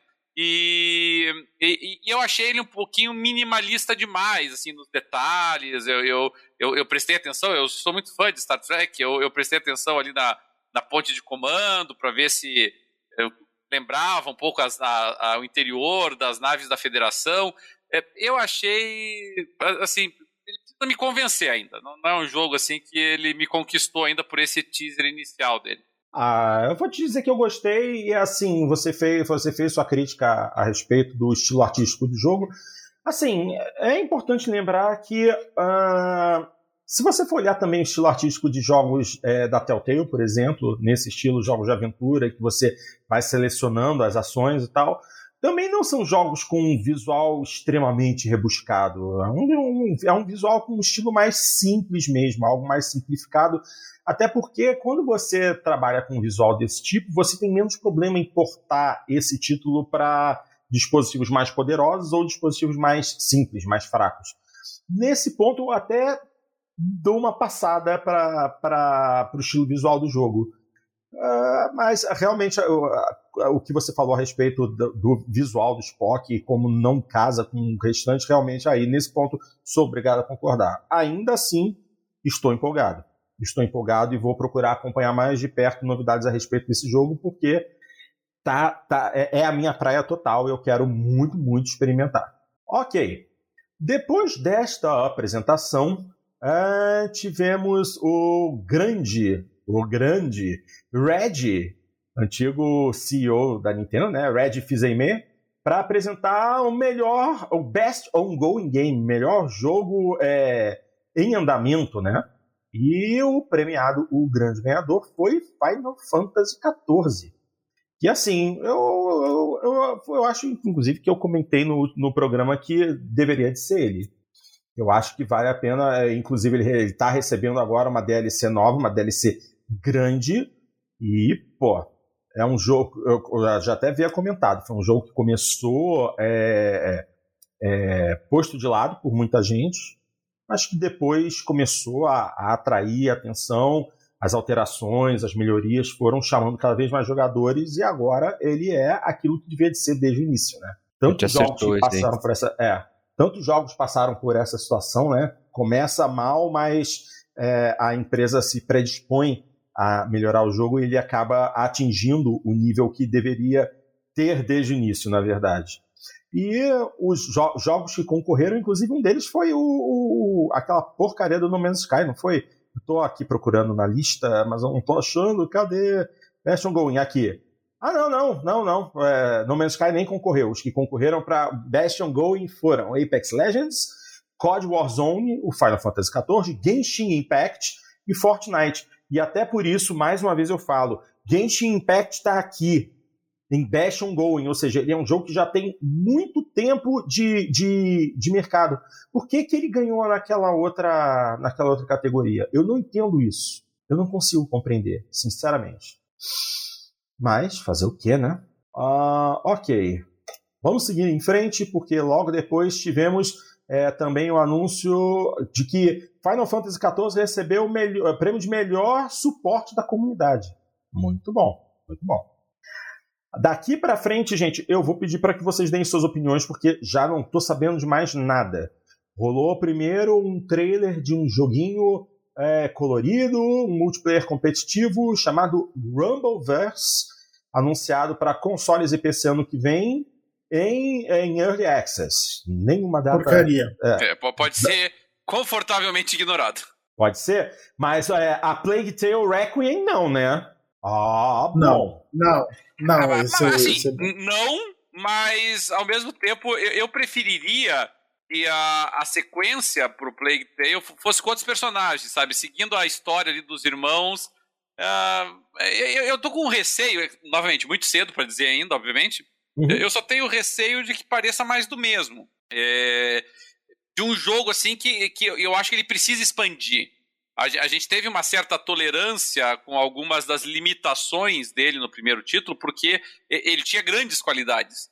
É, ele tinha é, qualidades assim, o, o, cenário, a ambientação do jogo era, era extraordinária, o, a, o design facial muito, muito bonito, muito bem feitinho. Mas assim, é, era um jogo bem linear, era um jogo assim, que é, você era um pouquinho claustrofóbico, porque você não tinha muita liberdade assim, de movimentação, de exploração de cenário. É, alguns combates, né, eles apelavam até para aquele velho mecanismo de paredes invisíveis, é, que, que eu acho um mecanismo barato para você utilizar num jogo. E, e, e aí eu, eu, não sei até que ponto a gente ainda vai ter a mesma tolerância com essas limitações dele no, no novo título. E, e, aí eu fico pensando, já seria, ele já teria um desafio de ultrapassar essa tolerância num jogo qualquer novo que eles fizessem dentro desse cenário. Aí eles vão pegar assim, o, os mesmos personagens com Pode dizer, os mesmos poderes, mas tá ali os ratinhos, tá, tem muita coisa ali parecida de novo.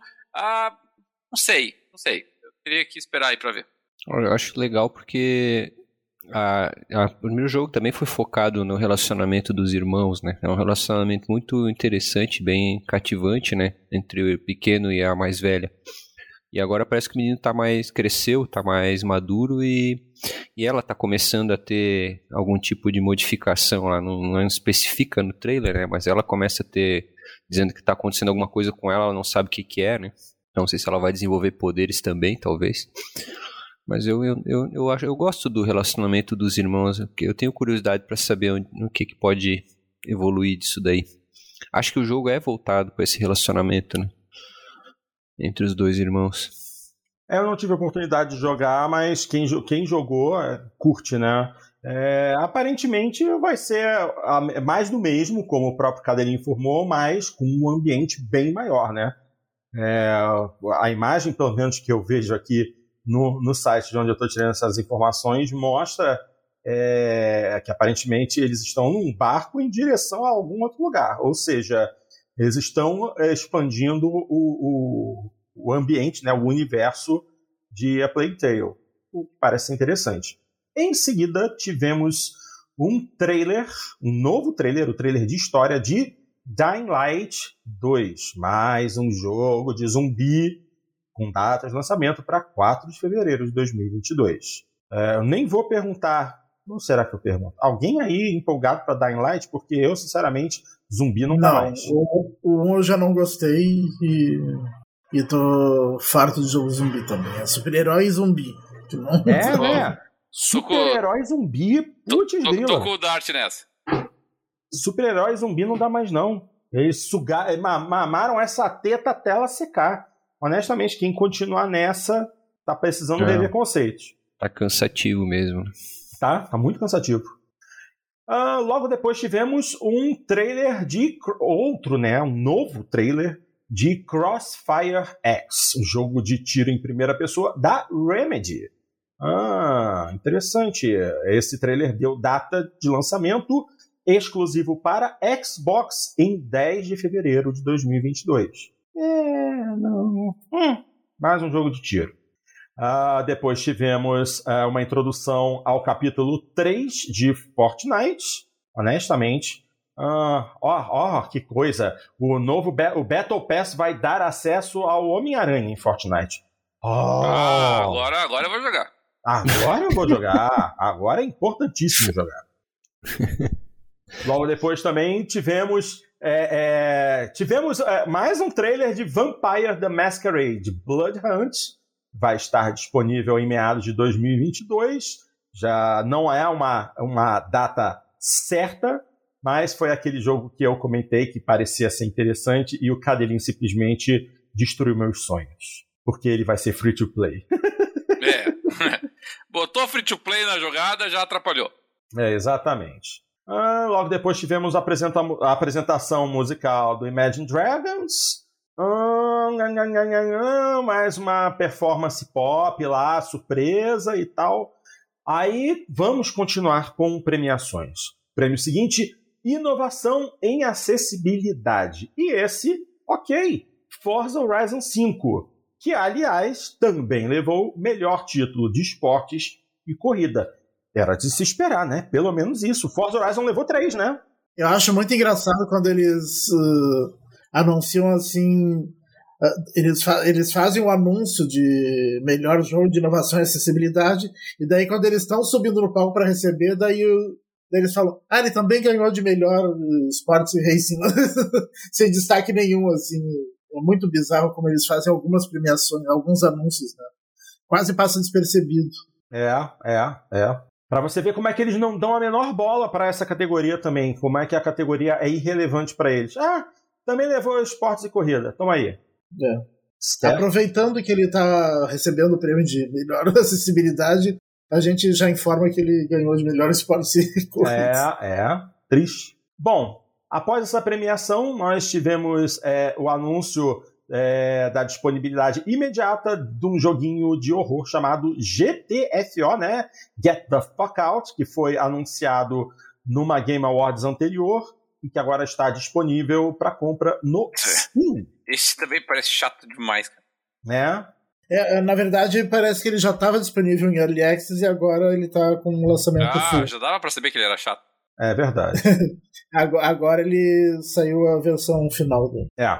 Logo depois, logo depois dessa apresentação, tivemos uma série de anúncios comerciais, nada de muito interessantes. aí logo depois tivemos, aí sim, uh, finalmente o primeiro trailer da série de TV de Halo. E assim, visualmente, muito bom. Muito é, bom. É, achei. Para um live action, achei um bom. Bem cuidado. É, um bom nível de produção, assim. Sim, sim, sim, sim. Para assim, não mostrou nenhum dos vilões, não mostrou os antagonistas, mas, mas o que mostrou foi legal. Exatamente.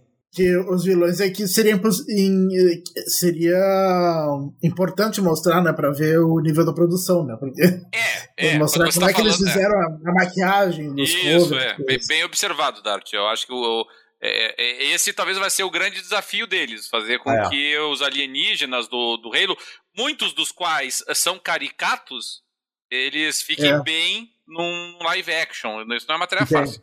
Que fiquem incríveis, né? É, que a aparência deles é. seja crível, que case bem com um visual mais realista. E que não fique muito galhofa, assim. É, exatamente, Ô, pessoal, não fique muito galhofa. Desculpa Diga. interromper, mas Passou batido ali, ó, antes do trailer de Halo, teve o teve o vídeo de Chorus, que é um jogo de console PC, é um jogo uhum. de nave. Verdade. E ele tem e ele tá sendo bem avaliado esse jogo. O pessoal tá gostando e ele tem um demo gratuito no Steam para quem quiser jogar. Agora tem. Pode baixar e jogar. Eu baixei e dei uma jogadinha e achei bem legal. Ele é muito bem ambientado no espaço, assim. Bem, bem tridimensional. E tu, tu vai. É um jogo de nave, né? Navinha, assim. É, mas, mas, mas com história, né? Com, a, com é, tem, um bom tem. foco na personagem ali. Só pra não passar batido. É, não, foi bem lembrado mesmo. E, e é um jogo que, que, que, deve chegar barato, tá? Porque ele vai ser lançado agora, vai ser lançado, acho que no início de dezembro. E no início de dezembro não, vai ser lançado não, não, ele já, ele já lançou ou tá só o demo? Já lançou, já lançou. Já lançou, já lançou, já lançou. E, e, realmente a avaliação dele tem sido boa, só que é um jogo de nicho, né? Então é, é, é assim, jogo de nicho, quando a gente vai para avaliação, principalmente no PC, é complicado, porque naturalmente o pessoal que gosta de jogos de nicho, eles são muito é, parciais com relação ao que eles estão revendo, né? Então a, a gente acaba sendo um pouquinho mais generoso do que ele merece. Então, assim, você pega ali realmente a análise do, do pessoal do Steam, a, a análise dos jogadores está muito boa, sabe? Mas aí você vai para análise geral, se pegar, por exemplo, lá, o, o Metacritic, ainda muito inicial, ele está com 75. E no Metacritic, dos usuários, está 5,5. Então você vê como a, a crítica do, do Steam está melhor do que a crítica em geral do, dos jogadores. É, eu, eu, mas é interessante, realmente. Eu achei bonitinho, eu achei, eu achei legal o fato dele não ser só o jogo de dogfight, que a gente chama, do uhum, combate de naves, né? ter a história paralela ali da personagem. Pode, pode ser interessante, eu, te, eu tenho que ver mais dele a respeito, sabe? É legal que tem a demo que você pode jogar, eu joguei a demo e, e, e gostei do jogo, não esperava muito e achei legal. Só pra testar, né? É, o, o, que eu vi aqui, de uma análise bem dinâmica das críticas, é, foi assim, o, de que o pessoal achou que a, a, a protagonista, assim, tá, tá muito Tá, tá, muito estilo nova série do Star Wars, assim. O, o, o, inimigo é muito é muito bobo, assim, o tal do, do sem face, né? E, uhum. e, e, que a, a, o design das missões que você faz ele se torna repetitivo. Isso é uma coisa que você só consegue ver jogando, realmente, né? Porque você vê é. a repetição é só jogando muita coisa. E, e aí, aí o pessoal tá, tá dizendo aqui que o problema é que você fica naquela sensação de que você tá lutando, né, fazendo a mesma missão repetidas uhum. vezes, porque o, o, o, conceito das missões, dos combates, das lutas é sempre o mesmo. E você não tem muito uma sensação de progressão do jogo. Isso é, é realmente é. problemático, né, para um jogo de, de, de, de, luta espacial. É, e na demo você não vai perceber, né, porque é curta, então como é que você vai se perceber se é muito repetitivo, né? É, mas, é possível. Mas a movimentação dele é bem legal no espaço, assim. As distâncias, a movimentação, todas as direções, bem legal, achei. Vamos voltar aqui para a minha listinha, porque temos aqui que falar sobre é, melhor direção de jogo. É, e o vencedor da, de melhor direção foi Deathloop. É, Deathloop levou o prêmio de melhor direção. Logo a seguir, nós tivemos alguns, algumas premiações rápidas, né? Tiro e queda de melhor jogo de esports, recebeu o prêmio League of Legends. Melhor jogo de família, quem venceu foi It Takes Two. Melhor jogo de luta, Guilty Gear Strive. Nossa, aí foi interessante. Melhor jogo de estratégia, Age of Empires 4. E jogo mais antecipado para 2022, Elden Ring. Uh, aliás, além de ter ganho o prêmio de jogo mais antecipado, também rolou um trailer. É, aparentemente o trailer da história. E junto com o trailer, a data final de lançamento, não sei se já estava confirmado, é, Elden Ring chega em 25 de fevereiro. Certo? E ganhou Logo de novo, né? Nós... No passado já tinha ganhado. Ele já tinha ganho ano passado, né? É um jogo que o desenvolvimento está levando, uh, uhum. tá levando tempo, né? Então o hype só cresce. Levou dois, o mesmo prêmio duas vezes em dois anos seguidos. Fazer o quê, né? Bom, em seguida tivemos mais um pacote de anúncios, né? Falando de Rocket League, mais um anúncio é, de Nintendo, da Nintendo com o Nintendo Switch. Um, um trailer de um jogo chamado Synced of Planet, que deve ser lançado em 2022. Também houve um, um trailerzinho do, do YouTube e tal. E logo depois tivemos aí sim um trailer é, que mistura uh, gameplay e cinemática de um jogo de um jogo de tiro em terceira pessoa de ficção científica chamado Ark Riders. Bastante interessante até visualmente aqui a imagem que me demonstraram. É, deve estar disponível ano que vem, sem data é, exata por enquanto, para consoles Multiplayer, Multiplayer free to play, Porto. Ai, Cristo, tá foda, hein? É, é bom, é chatice. não, é. não espere muita coisa da porcaria. Tá bom. Em seguida, tivemos um trailer de filme. Estou falando de The Matrix Resurrections. Finalmente o quarto filme da franquia que vai é, estar disponível nos cinemas e também em streaming no próximo dia 22. Só que logo depois desse trailer, uh, Keanu Reeves e Carrie Ann Moss, que são as estrelas do filme, apareceram para comentar a respeito de The Matrix Awakens, que é uma tech demo desenvolvida em Unreal Engine 5 e que está disponível agora e gratuitamente para donos de Xbox Series S, Series X e PlayStation 5. Olha, vou ser bem rápido. Eu baixei, experimentei e eu demorei uns 20 minutos para conseguir achar o meu queixo no chão. Porque é uh, basicamente o que a nova geração precisa visualmente. Unreal Engine 5, do jeito que foi apresentado nessa tech demo, é algo de outro mundo. Para vocês verem, DW entrou em contato comigo à tarde e nós trocamos palavras a respeito disso. Ele mandou mensagem para mim: Portinho, você jogou essa tech demo do, do Unreal Engine? E a gente ficou conversando, porque realmente, se o DW, que é o DW, ficou impressionado, uma pena que o Cadelin não teve oportunidade de ver rodando, porque é, é assim, é inacreditável. É inacreditável. É um nível de realismo. O Uncanny Valley desapareceu. É como se você estivesse jogando um filme. É absolutamente incrível. Bom, e logo depois disso, é, para encerrar, nós tivemos a Game Awards Orchestra tocando um, um, um medley de, da, do, de músicas dos concorrentes a jogo do ano.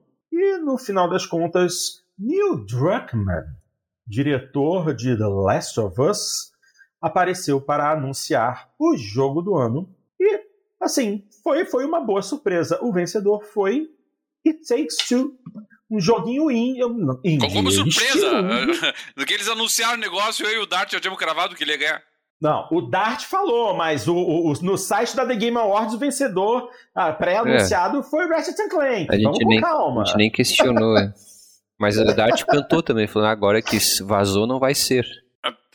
É. Até, até, eu tinha cantado já em Takes Two lá quando anunciaram ainda pra, né, uns três programas atrás ali, assim. Mas que jogo bom, né? Vamos falar a verdade, o jogo é bom mesmo. Ah, não tive a oportunidade de jogar, mas ah, todo mundo que jogou o amor. Acho bom. É, eu achei é um jogo bom, bom, mas que em, em, anos bons não, não teria figurado, assim, sabe? Não. Não. Eu acho que ele entra para mim, assim, na, na, mesma categoria assim, de Overwatch, sabe? Um jogo assim que. Qual a tua escolha, Cadelinho? Não, não, pra esse ano, nenhum deles, na verdade. Pra, pra esse ano, a minha escolha teria sido, teria sido Forza Horizon 5.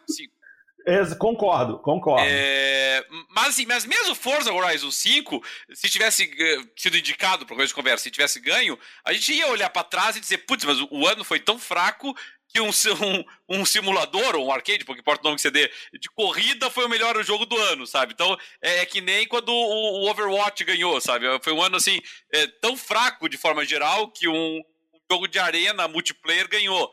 É, Não vai magoar o coração do Porto, né? É, é, não, mas são jogos assim que não, não deveriam ganhar. É, é aí que tá a questão, sabe? Eles não deveriam estar figurando entre os melhores jogos do ano. E, e o fato deles estarem é, é indicativo de que. Eh, não, não deixa eu mais formular morno. melhor isso. Não, não, é que o ano tenha sido. O, o, o, ano não foi horrível, ele não foi bom. Foi morno, foi morno. É, foi morno, tá? Foi um ano morno. É, só que os bons jogos desse ano, eles foram muitos jogos de nicho, assim, quase todos eles foram jogos de nicho. Então, a ida do Flight Simulator pro, pro console, é, Forza Horizon 5 mesmo, é, Deathloop é um jogo de nicho. Age of Empires 4. Age of Empires 4 é um jogo muito de nicho. E, então, se você pegar mesmo o, o Retorno dá pra dizer que é também, né, de nicho, porque só pra PS5. É, é, olha, vou ser bem sincero, o Returnal, num ano bom, ele não seria indicado nem na categoria dele. Então, é, é, essa que é a realidade. Então, eu acho que isso é um indicativo de que, de que realmente nós tivemos um ano, assim, muito limitado em termos de opções. Então, é, assim, It Takes Two, pra mim, ele, assim, forçando a barra ali, assim, ele talvez tivesse entrado numa lista de top 5, top 6, no caso, né? Um ano de um ano bom. Essa que é a verdade. É, um ano ah, mas bom, mas ele, eu... ele, teria sido o melhor jogo de família e pronto. É, mas de Take Two eu achei muito bom uh, até ter uma a, a parte da, da, das mecânicas, que cada fase usa mecânicas diferentes, assim. Não, isso, isso é verdade. Essa parte eu achei muito legal do jogo. Eu né? também, eu, eu tenho essa muito impressão. Eu... Inovador nessa parte aí, né? E nessa parte ele lembra um pouco o Ed Fint, né? Que, que, cada parte que, jogo... que no ano que foi lançado não foi sequer indicado. É, é gente. É, ele ganhou o melhor indie naquele ano, né? Sim, ganhou, mas não, não o melhor jogo, entendeu? Isso tô falando. É, em, em, anos normais, e Takes Two ganharia na, nas categorias. Mas. Nas categorias específicas, nas categorias de nicho, mas não na grande categoria. Então é, é isso que me, me incomodou um pouquinho dele. Mas, assim, eu teria ficado mais frustrado ainda se, por exemplo, é, Deathloop tivesse ganho. Porque Deathloop também é um jogo limitado na sua proposta. É, eu, eu, teria. O único ali que eu teria aceitado que ganhasse teria sido Ratchet Clank. Então, uma disputa ali, Ratchet Clank e, e Takes Two, talvez. O, a, até o. Como é eu vou dizer assim? Até o Psychonauts. Até o Psychonauts é um jogo assim que. Ele é tão inovador assim para estar tá figurando entre, no top 6. Ele poderia estar tá na categoria dele. O Resident Evil Village, por exemplo, eu achei muito bom o jogo, esse, excelente, só que uh, ele não tem nada de, de inovador, assim, é um jogo comum. É. Mas... é enfim, eu, eu achei ah, assim, eu achei, eu achei merecido em virtude da, da, de quem eram os concorrentes e dos jogos que estavam disponíveis. Eu teria sido mais ambicioso, né, ou se fosse para ser mais revolucionário, eu realmente eu teria indicado Forza Horizon 5 e teria dado prêmio para Forza Horizon 5, porque seria um indicativo assim de, de, de o que jogos de corrida, jogos de simulação podem aspirar a ser. Então eu acho que seria um grande indicador, um grande, eh, um grande sinalizador nesse sentido. Mas como ele não estava concorrendo e, e, e o vencedor do, da escolha do público também não estava concorrendo, que foi o Halo, então eu achei que foi bem dentro do esperado. Para mim não teve surpresa nenhuma a vitória dele. E Takes Two praticamente arrancou a vitória da Nintendo, né? Um jogo de família. É, é, é né? Situação muito é, rara da Nintendo não é ganhar é essa, né? esse prêmio. É, não é, é um grande feito. É um grande feito. é, gente, as coisas mudam. Esse, esse ano, a Nintendo só levou um jogo, que foi justamente Metroid, é, Metroid Dread. Uhum. Nintendo que sempre é, aparece que, com, com que é outro que jamais deveria ter sido indicado a, a, melhor jogo. É, exatamente. É, povo, complexo, complexo. Mas eu acho que é só isso, né? Por hoje é, foi só isso que rolou mesmo. Tivemos algumas apresentações boas, alguns resultados um tanto quanto inesperados, mas no, no fim salvaram-se todos. Pelo menos eu acho que sim. Foi um evento legal, né? Só longo demais, talvez. É, tá muito longo. É, assim, eles querem realmente que o The Game Awards seja o, o, o substituto do Oscar, né? Você vê que até mesmo que a, a duração já indica tudo. Os Oscars sempre tiveram apresentações enormes, longas. E o The Game Awards está indo pelo mesmo caminho. É, eu realmente, assim, muita coisa bacana, mas a maior parte do material apresentado não me interessou. Então, é complicado. É complicado. Mas, é, para o mundo dos games, eu acho que vale a pena é, valorizar é, quem está trabalhando para desenvolver é, esses títulos. Eu acho que é isso. Gostaram de adicionar mais alguma coisa ou podemos fechar o pacote por hoje? Ótimo. Podemos fechar?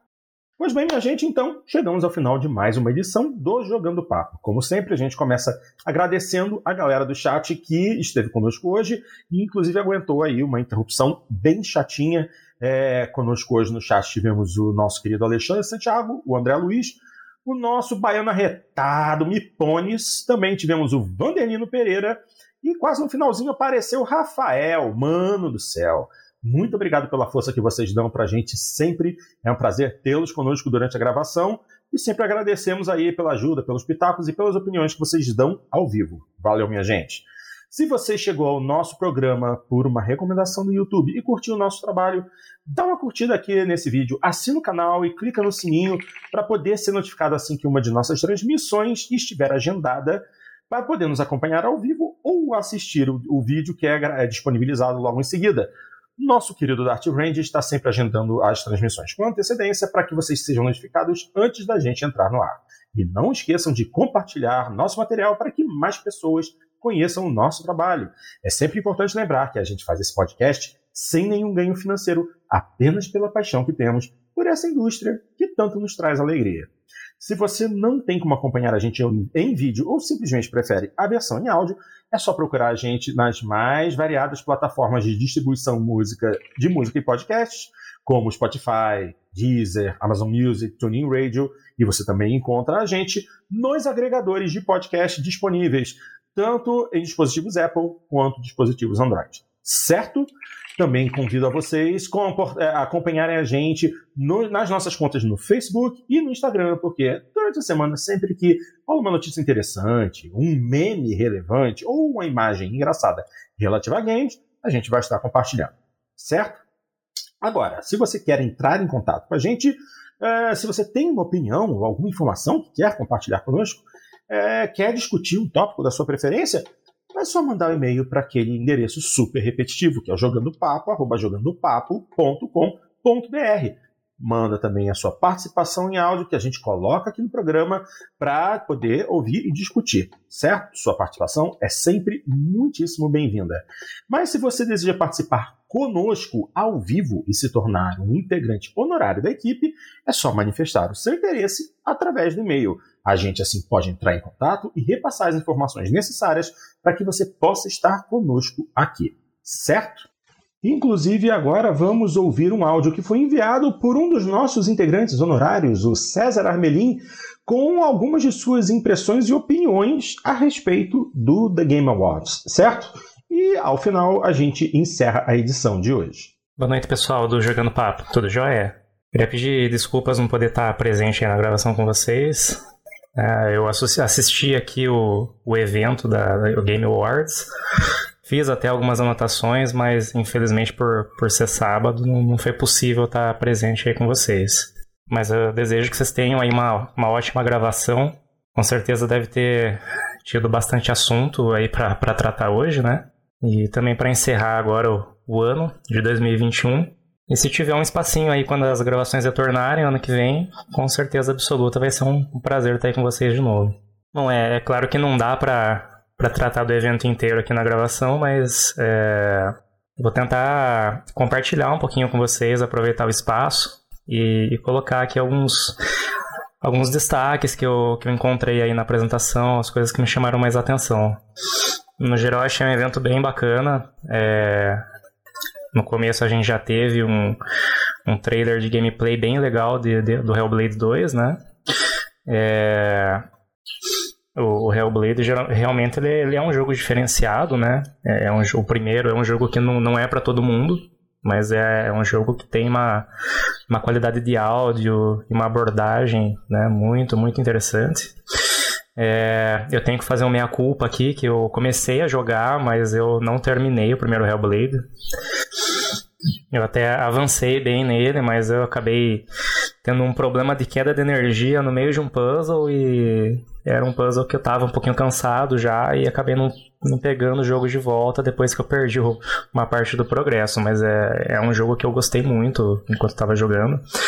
E, esse trailer de gameplay do Hellblade 2 realmente foi de, de cair o queixo, né? A gente teve aquela aquela batalha desesperadora, né, com um gigante. Então, foi um trailer que que despertou já um, um, grande interesse já no, no começo do evento, né?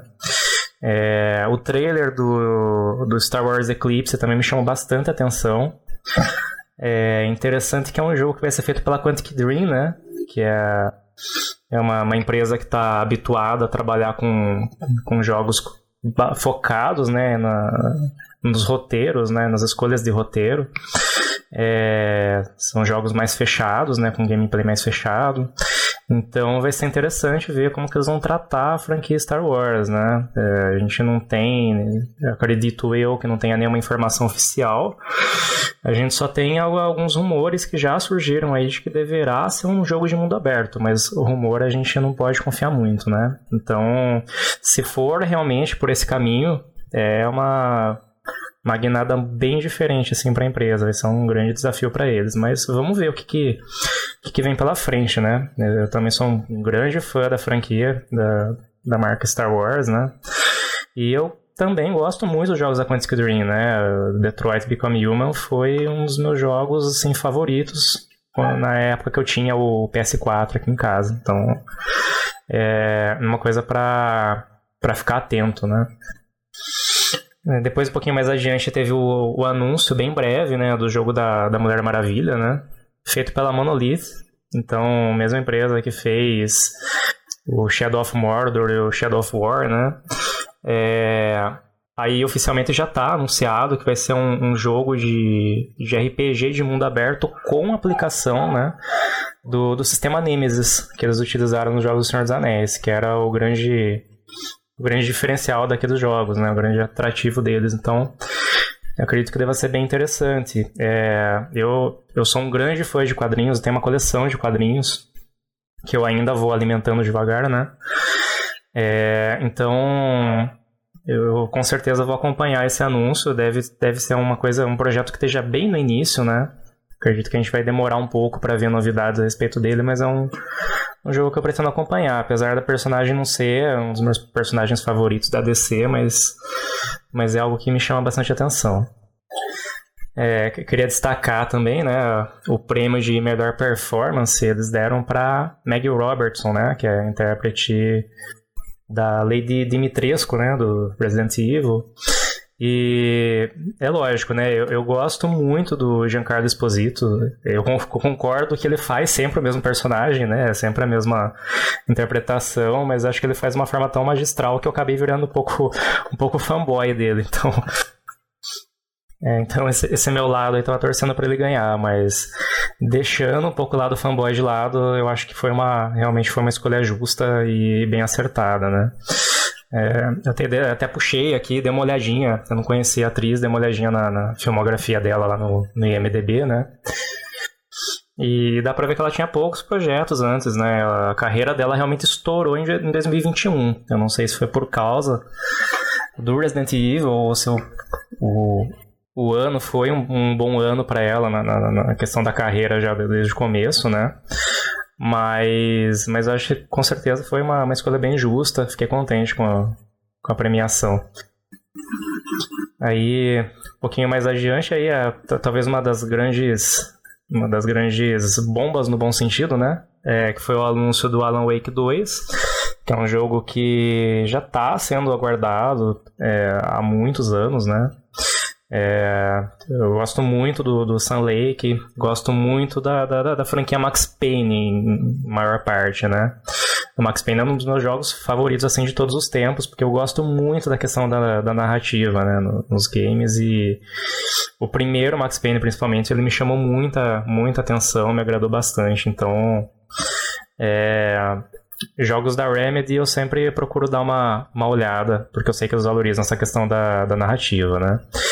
O, primeiro Alan Wake em si, eu, eu, joguei ele até o final mais de uma vez, inclusive, né? Achei um ótimo jogo, mas ele é, é um jogo de ação, basicamente, né? E eu, eu talvez não tenha não tenha me divertido tanto com ele quanto eu acredito que a maior parte do, dos fãs mesmo da, do Alan Wake se divertiram, né? Achei um jogo um pouquinho repetitivo, mas, mas eu achei com certeza um bom jogo. Ele só não me, não me, não me capturou, não me conquistou, vamos dizer assim, né? Mas esse segundo Alan Wake está prometido para para ser um jogo de horror e sobrevivência mesmo, né? Então, é, acredito que a gente pode esperar que, que ele mude um pouquinho essa abordagem mais focada para ação para adotar de vez mesmo a parte do, do, dos jogos de terror, né? É uma coisa também para a gente observar. Aí a gente teve também o trailer do Horizon 2, que é um jogo que tá também muito bonito. O primeiro Horizon, é, eu, eu, confesso que eu joguei ele no PC, eu não joguei ele no, no PS4. Mas é, é um, um, jogo que me surpreendeu, eu não estava esperando tanto dele, apesar da, da recepção tão, tão positiva que ele teve, né? Mas é, acredito que é um dos jogos que mais me causam hype de todos esses jogos aí que foram aparecendo, né? Nos últimos tempos, é, talvez seja um dos principais para mim pessoalmente, né?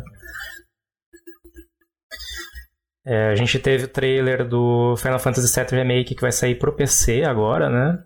É, ele já está anunciado como exclusivo temporário, pelo menos da, da Epic Games, né?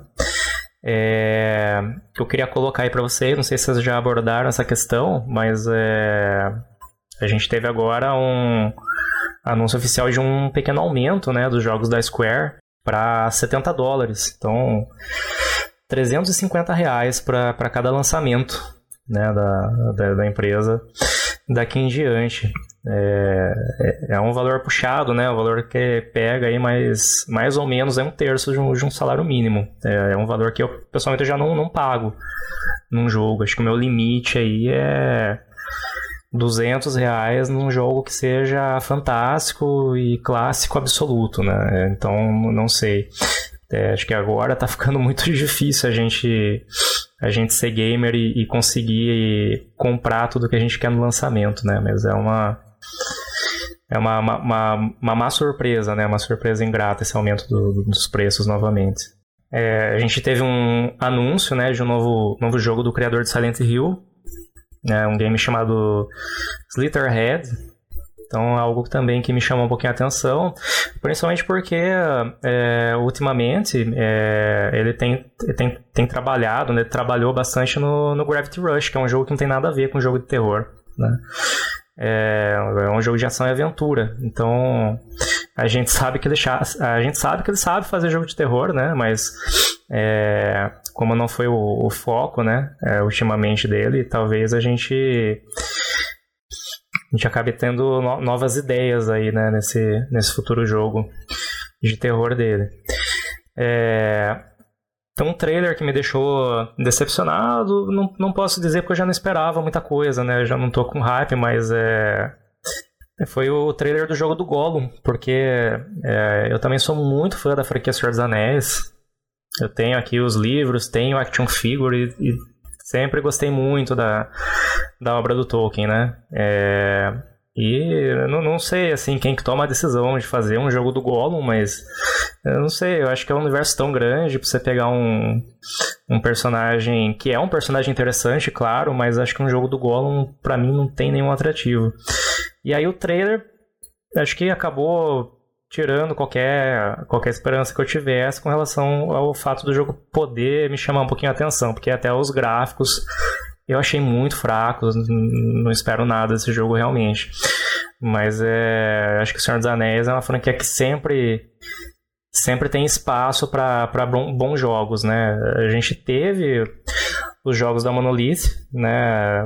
Foram jogos bem bacanas, eu gostei dos dois, mas acho que a gente ainda não teve um grande jogo do Senhor dos Anéis, né? Eu acho que, que isso é uma coisa que, que ainda faz, faz bastante falta. A gente teve o trailer do Cuphead, uma DLC do Cuphead, na verdade, né? É, é uma DLC que eu não pretendo pegar, mas eu, eu gostei bastante do, da forma como eles anunciaram a DLC, né? Foi um anúncio bem bem bacana. Eles começaram com uma apresentação musical e daí aquele vídeo é, estilo anos 50, mais ou menos por aí, né? Um estilo de, de comercial antigo, achei muito legal. O primeiro Cuphead eu demorei. Nossa, até perdi a conta do tempo, mas eu devo ter demorado uns um ou dois anos para terminar ele, porque para mim foi um jogo que assim, eu tinha que estar tá no, no dia certo, na hora certa, com o clima certo para jogar um pouco, né? Ele é um jogo bem desafiador, mas é um jogo muito legal. Eu acredito que para quem, quem gostou, é um prato cheio, né? Apesar de ser um, um jogo curto, mas é um jogo muito bom.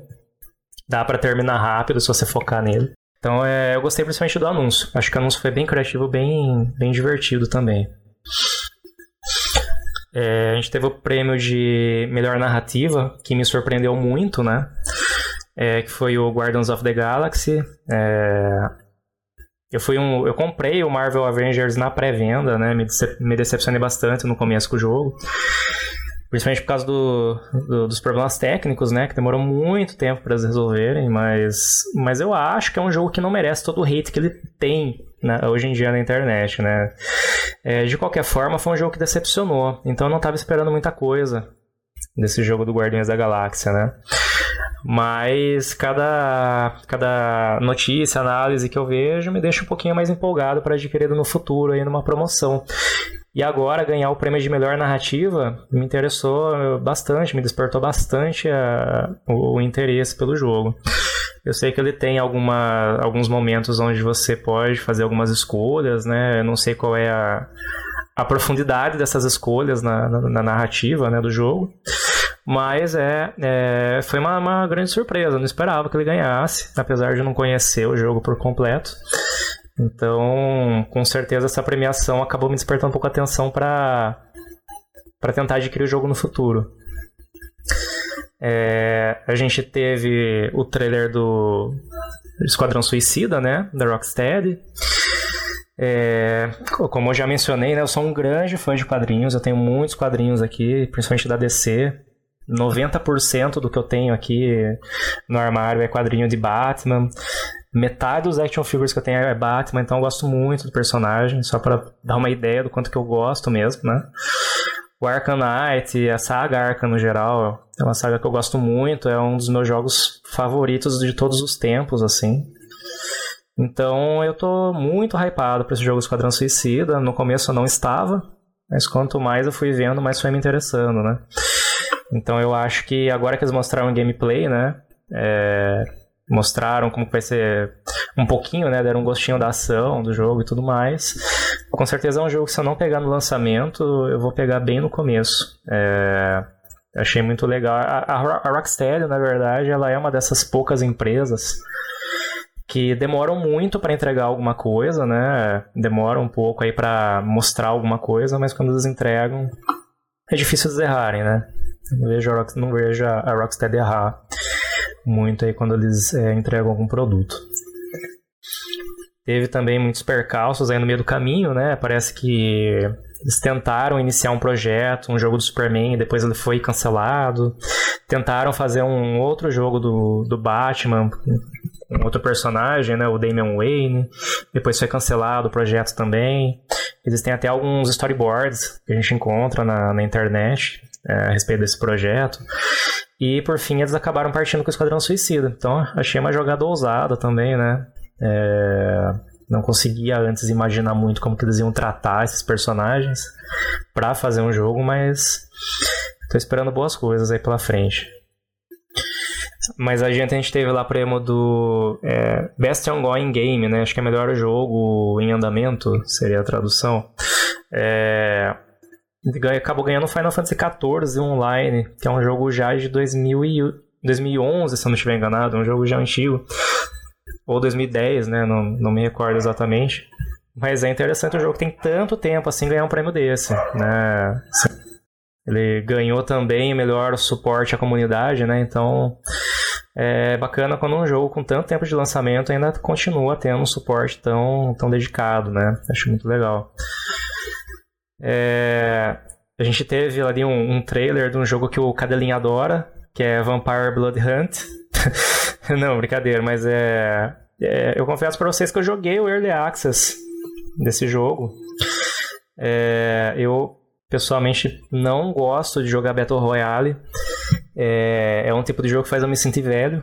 Porque eu sei que tem muita gente que gosta, mas já tentei jogar um pouquinho alguns e cada vez que eu entro para jogar um Battle Royale tem a sensação que eu tô perdendo muito tempo procurando item, não, parece que é um jogo que não, não anda para mim, parece que, não sei, o tempo não, não passa. Mas eu achei interessante a temática de vampiro, fui lá, testei o jogo, achei bem legal, inclusive. É, dos Battle Royales que eu joguei foi o que prendeu a minha atenção por umas 10, 12 horas, que, que é bastante pelo estilo de jogo, mas é. Como, como todos os Battle Royales, para mim ele também ficou enjoativo muito rápido, né? Então eu abandonei ele rapidamente, nem pretendo pegar o jogo depois que ele sair, né, do Early Access. É, não sei se já saiu, é, não me lembro se foi esse jogo que eles. Não, foi, acho que foi o GTFO que eles anunciaram que estava saindo do Early Access durante a apresentação, né? Vampire Blood Hunt realmente é, testei e, e, não me prendeu. A gente teve o prêmio de é, jogo mais antecipado, né? Que foi pro Elden, Elden Ring. Para mim, na verdade, o jogo mais antecipado, de longe, assim, é o God of War Ragnarok, mas é, parece muito bonito esse Elden Ring, acho. Achei muito bonito, né, o que eles já apresentaram a respeito do jogo. É que o jogo da From Software realmente é, eu decidi abandonar aí depois o Sekiro, que também é um jogo fenomenal, é um jogo excelente, mas é, eu realmente não consigo gostar muito dessa, dessa jogabilidade da, da From. Né? Eu joguei o. Antes dele, eu joguei também o Bloodborne, né? É, e, e, também não consegui. Não consegui me prendendo com o jogo, mas. Reconheço a, a absurda qualidade que eles colocam nesse estilo de jogo para quem gosta do, do estilo, né? Achei interessante o trailer do Matrix Awakens. É, queria. Não sei se vocês já falaram, queria ver se algum de vocês já testou, já que vocês têm console, sobre o que, que se trata né, esse, esse projeto, da, da, acho que é da Epic, né? Porque fiquei bem intrigado, mas infelizmente, como eu jogo no PC, acredito que eu não vou ter acesso a ele ou não tão cedo, ou, ou talvez nunca, né? Não sei se eles vão lançar para PC em algum momento. E, e por fim, a gente teve aí o prêmio de do, do, grande vencedor da noite, né? Que é, foi o It Takes, It Takes Two, que foi o, o jogo que venceu melhor jogo multiplayer, ganhou melhor jogo para família e ganhou o jogo do ano. Então, sem sombra de dúvida, né? Um grande, um grande vencedor aí da noite. É, é, eu acho muito legal, né, quando, quando a gente tem um pouquinho de inovação, né, nesse, nesse mundo dos games, né. E esses jogos, é, no, no, estilo A Way Out e, e o próprio Two, é, eu acho muito legal porque para quem tem alguém para jogar junto, né, é, traz um, uma oportunidade que a gente não vê muito no, nos jogos, né, que é jogar em duas pessoas, mas é, com uma jogabilidade que se complementa, né. É, é um jogo que você não consegue jogar sozinho, né, realmente precisa mesmo daquele trabalho em equipe. Então, para você jogar com junto com criança, junto com amigo, junto com esposa, é, é muito legal. É, eu, infelizmente, eu não, não tenho a possibilidade de achar alguém para jogar esse tipo de jogo comigo, mas acho que inovação é uma coisa que tem que ser muito valorizada mesmo na, na nossa indústria, né? É, então, achei muito, muito interessante a, a premiação, né, a valorização desse tipo de, de abordagem. E acho que é isso por hoje, pessoal. Acho que é isso por enquanto. Eu agradeço fortemente o espaço que vocês sempre abrem pra gente também. A gente está sempre buscando acompanhar pelo chat, mas quando a gente pode estar aí com vocês é uma experiência totalmente diferente, muito, muito bacana, muito divertida, muito gratificante sempre, né? Acho que eu estou até me alongando um pouquinho, tentei não, não arrastar muito tempo aí, tentar ser, tentei ser um pouquinho mais, mais breve, mas tá, já, já passou um tempo, tempo grande aí de, de programa só com o meu monólogo, né? Então eu, eu agradeço muito mesmo a, o espaço, a oportunidade e desejo a vocês, a todos os ouvintes aí um excelente final de ano, que vocês possam ter, ter momentos maravilhosos aí com a, com a família de vocês, com os amigos de vocês. Um ótimo Natal, um ótimo Ano Novo e que em 2022 a gente tenha muito mais jogando papo e caminhando aí agora, depois que passou o episódio 200, né?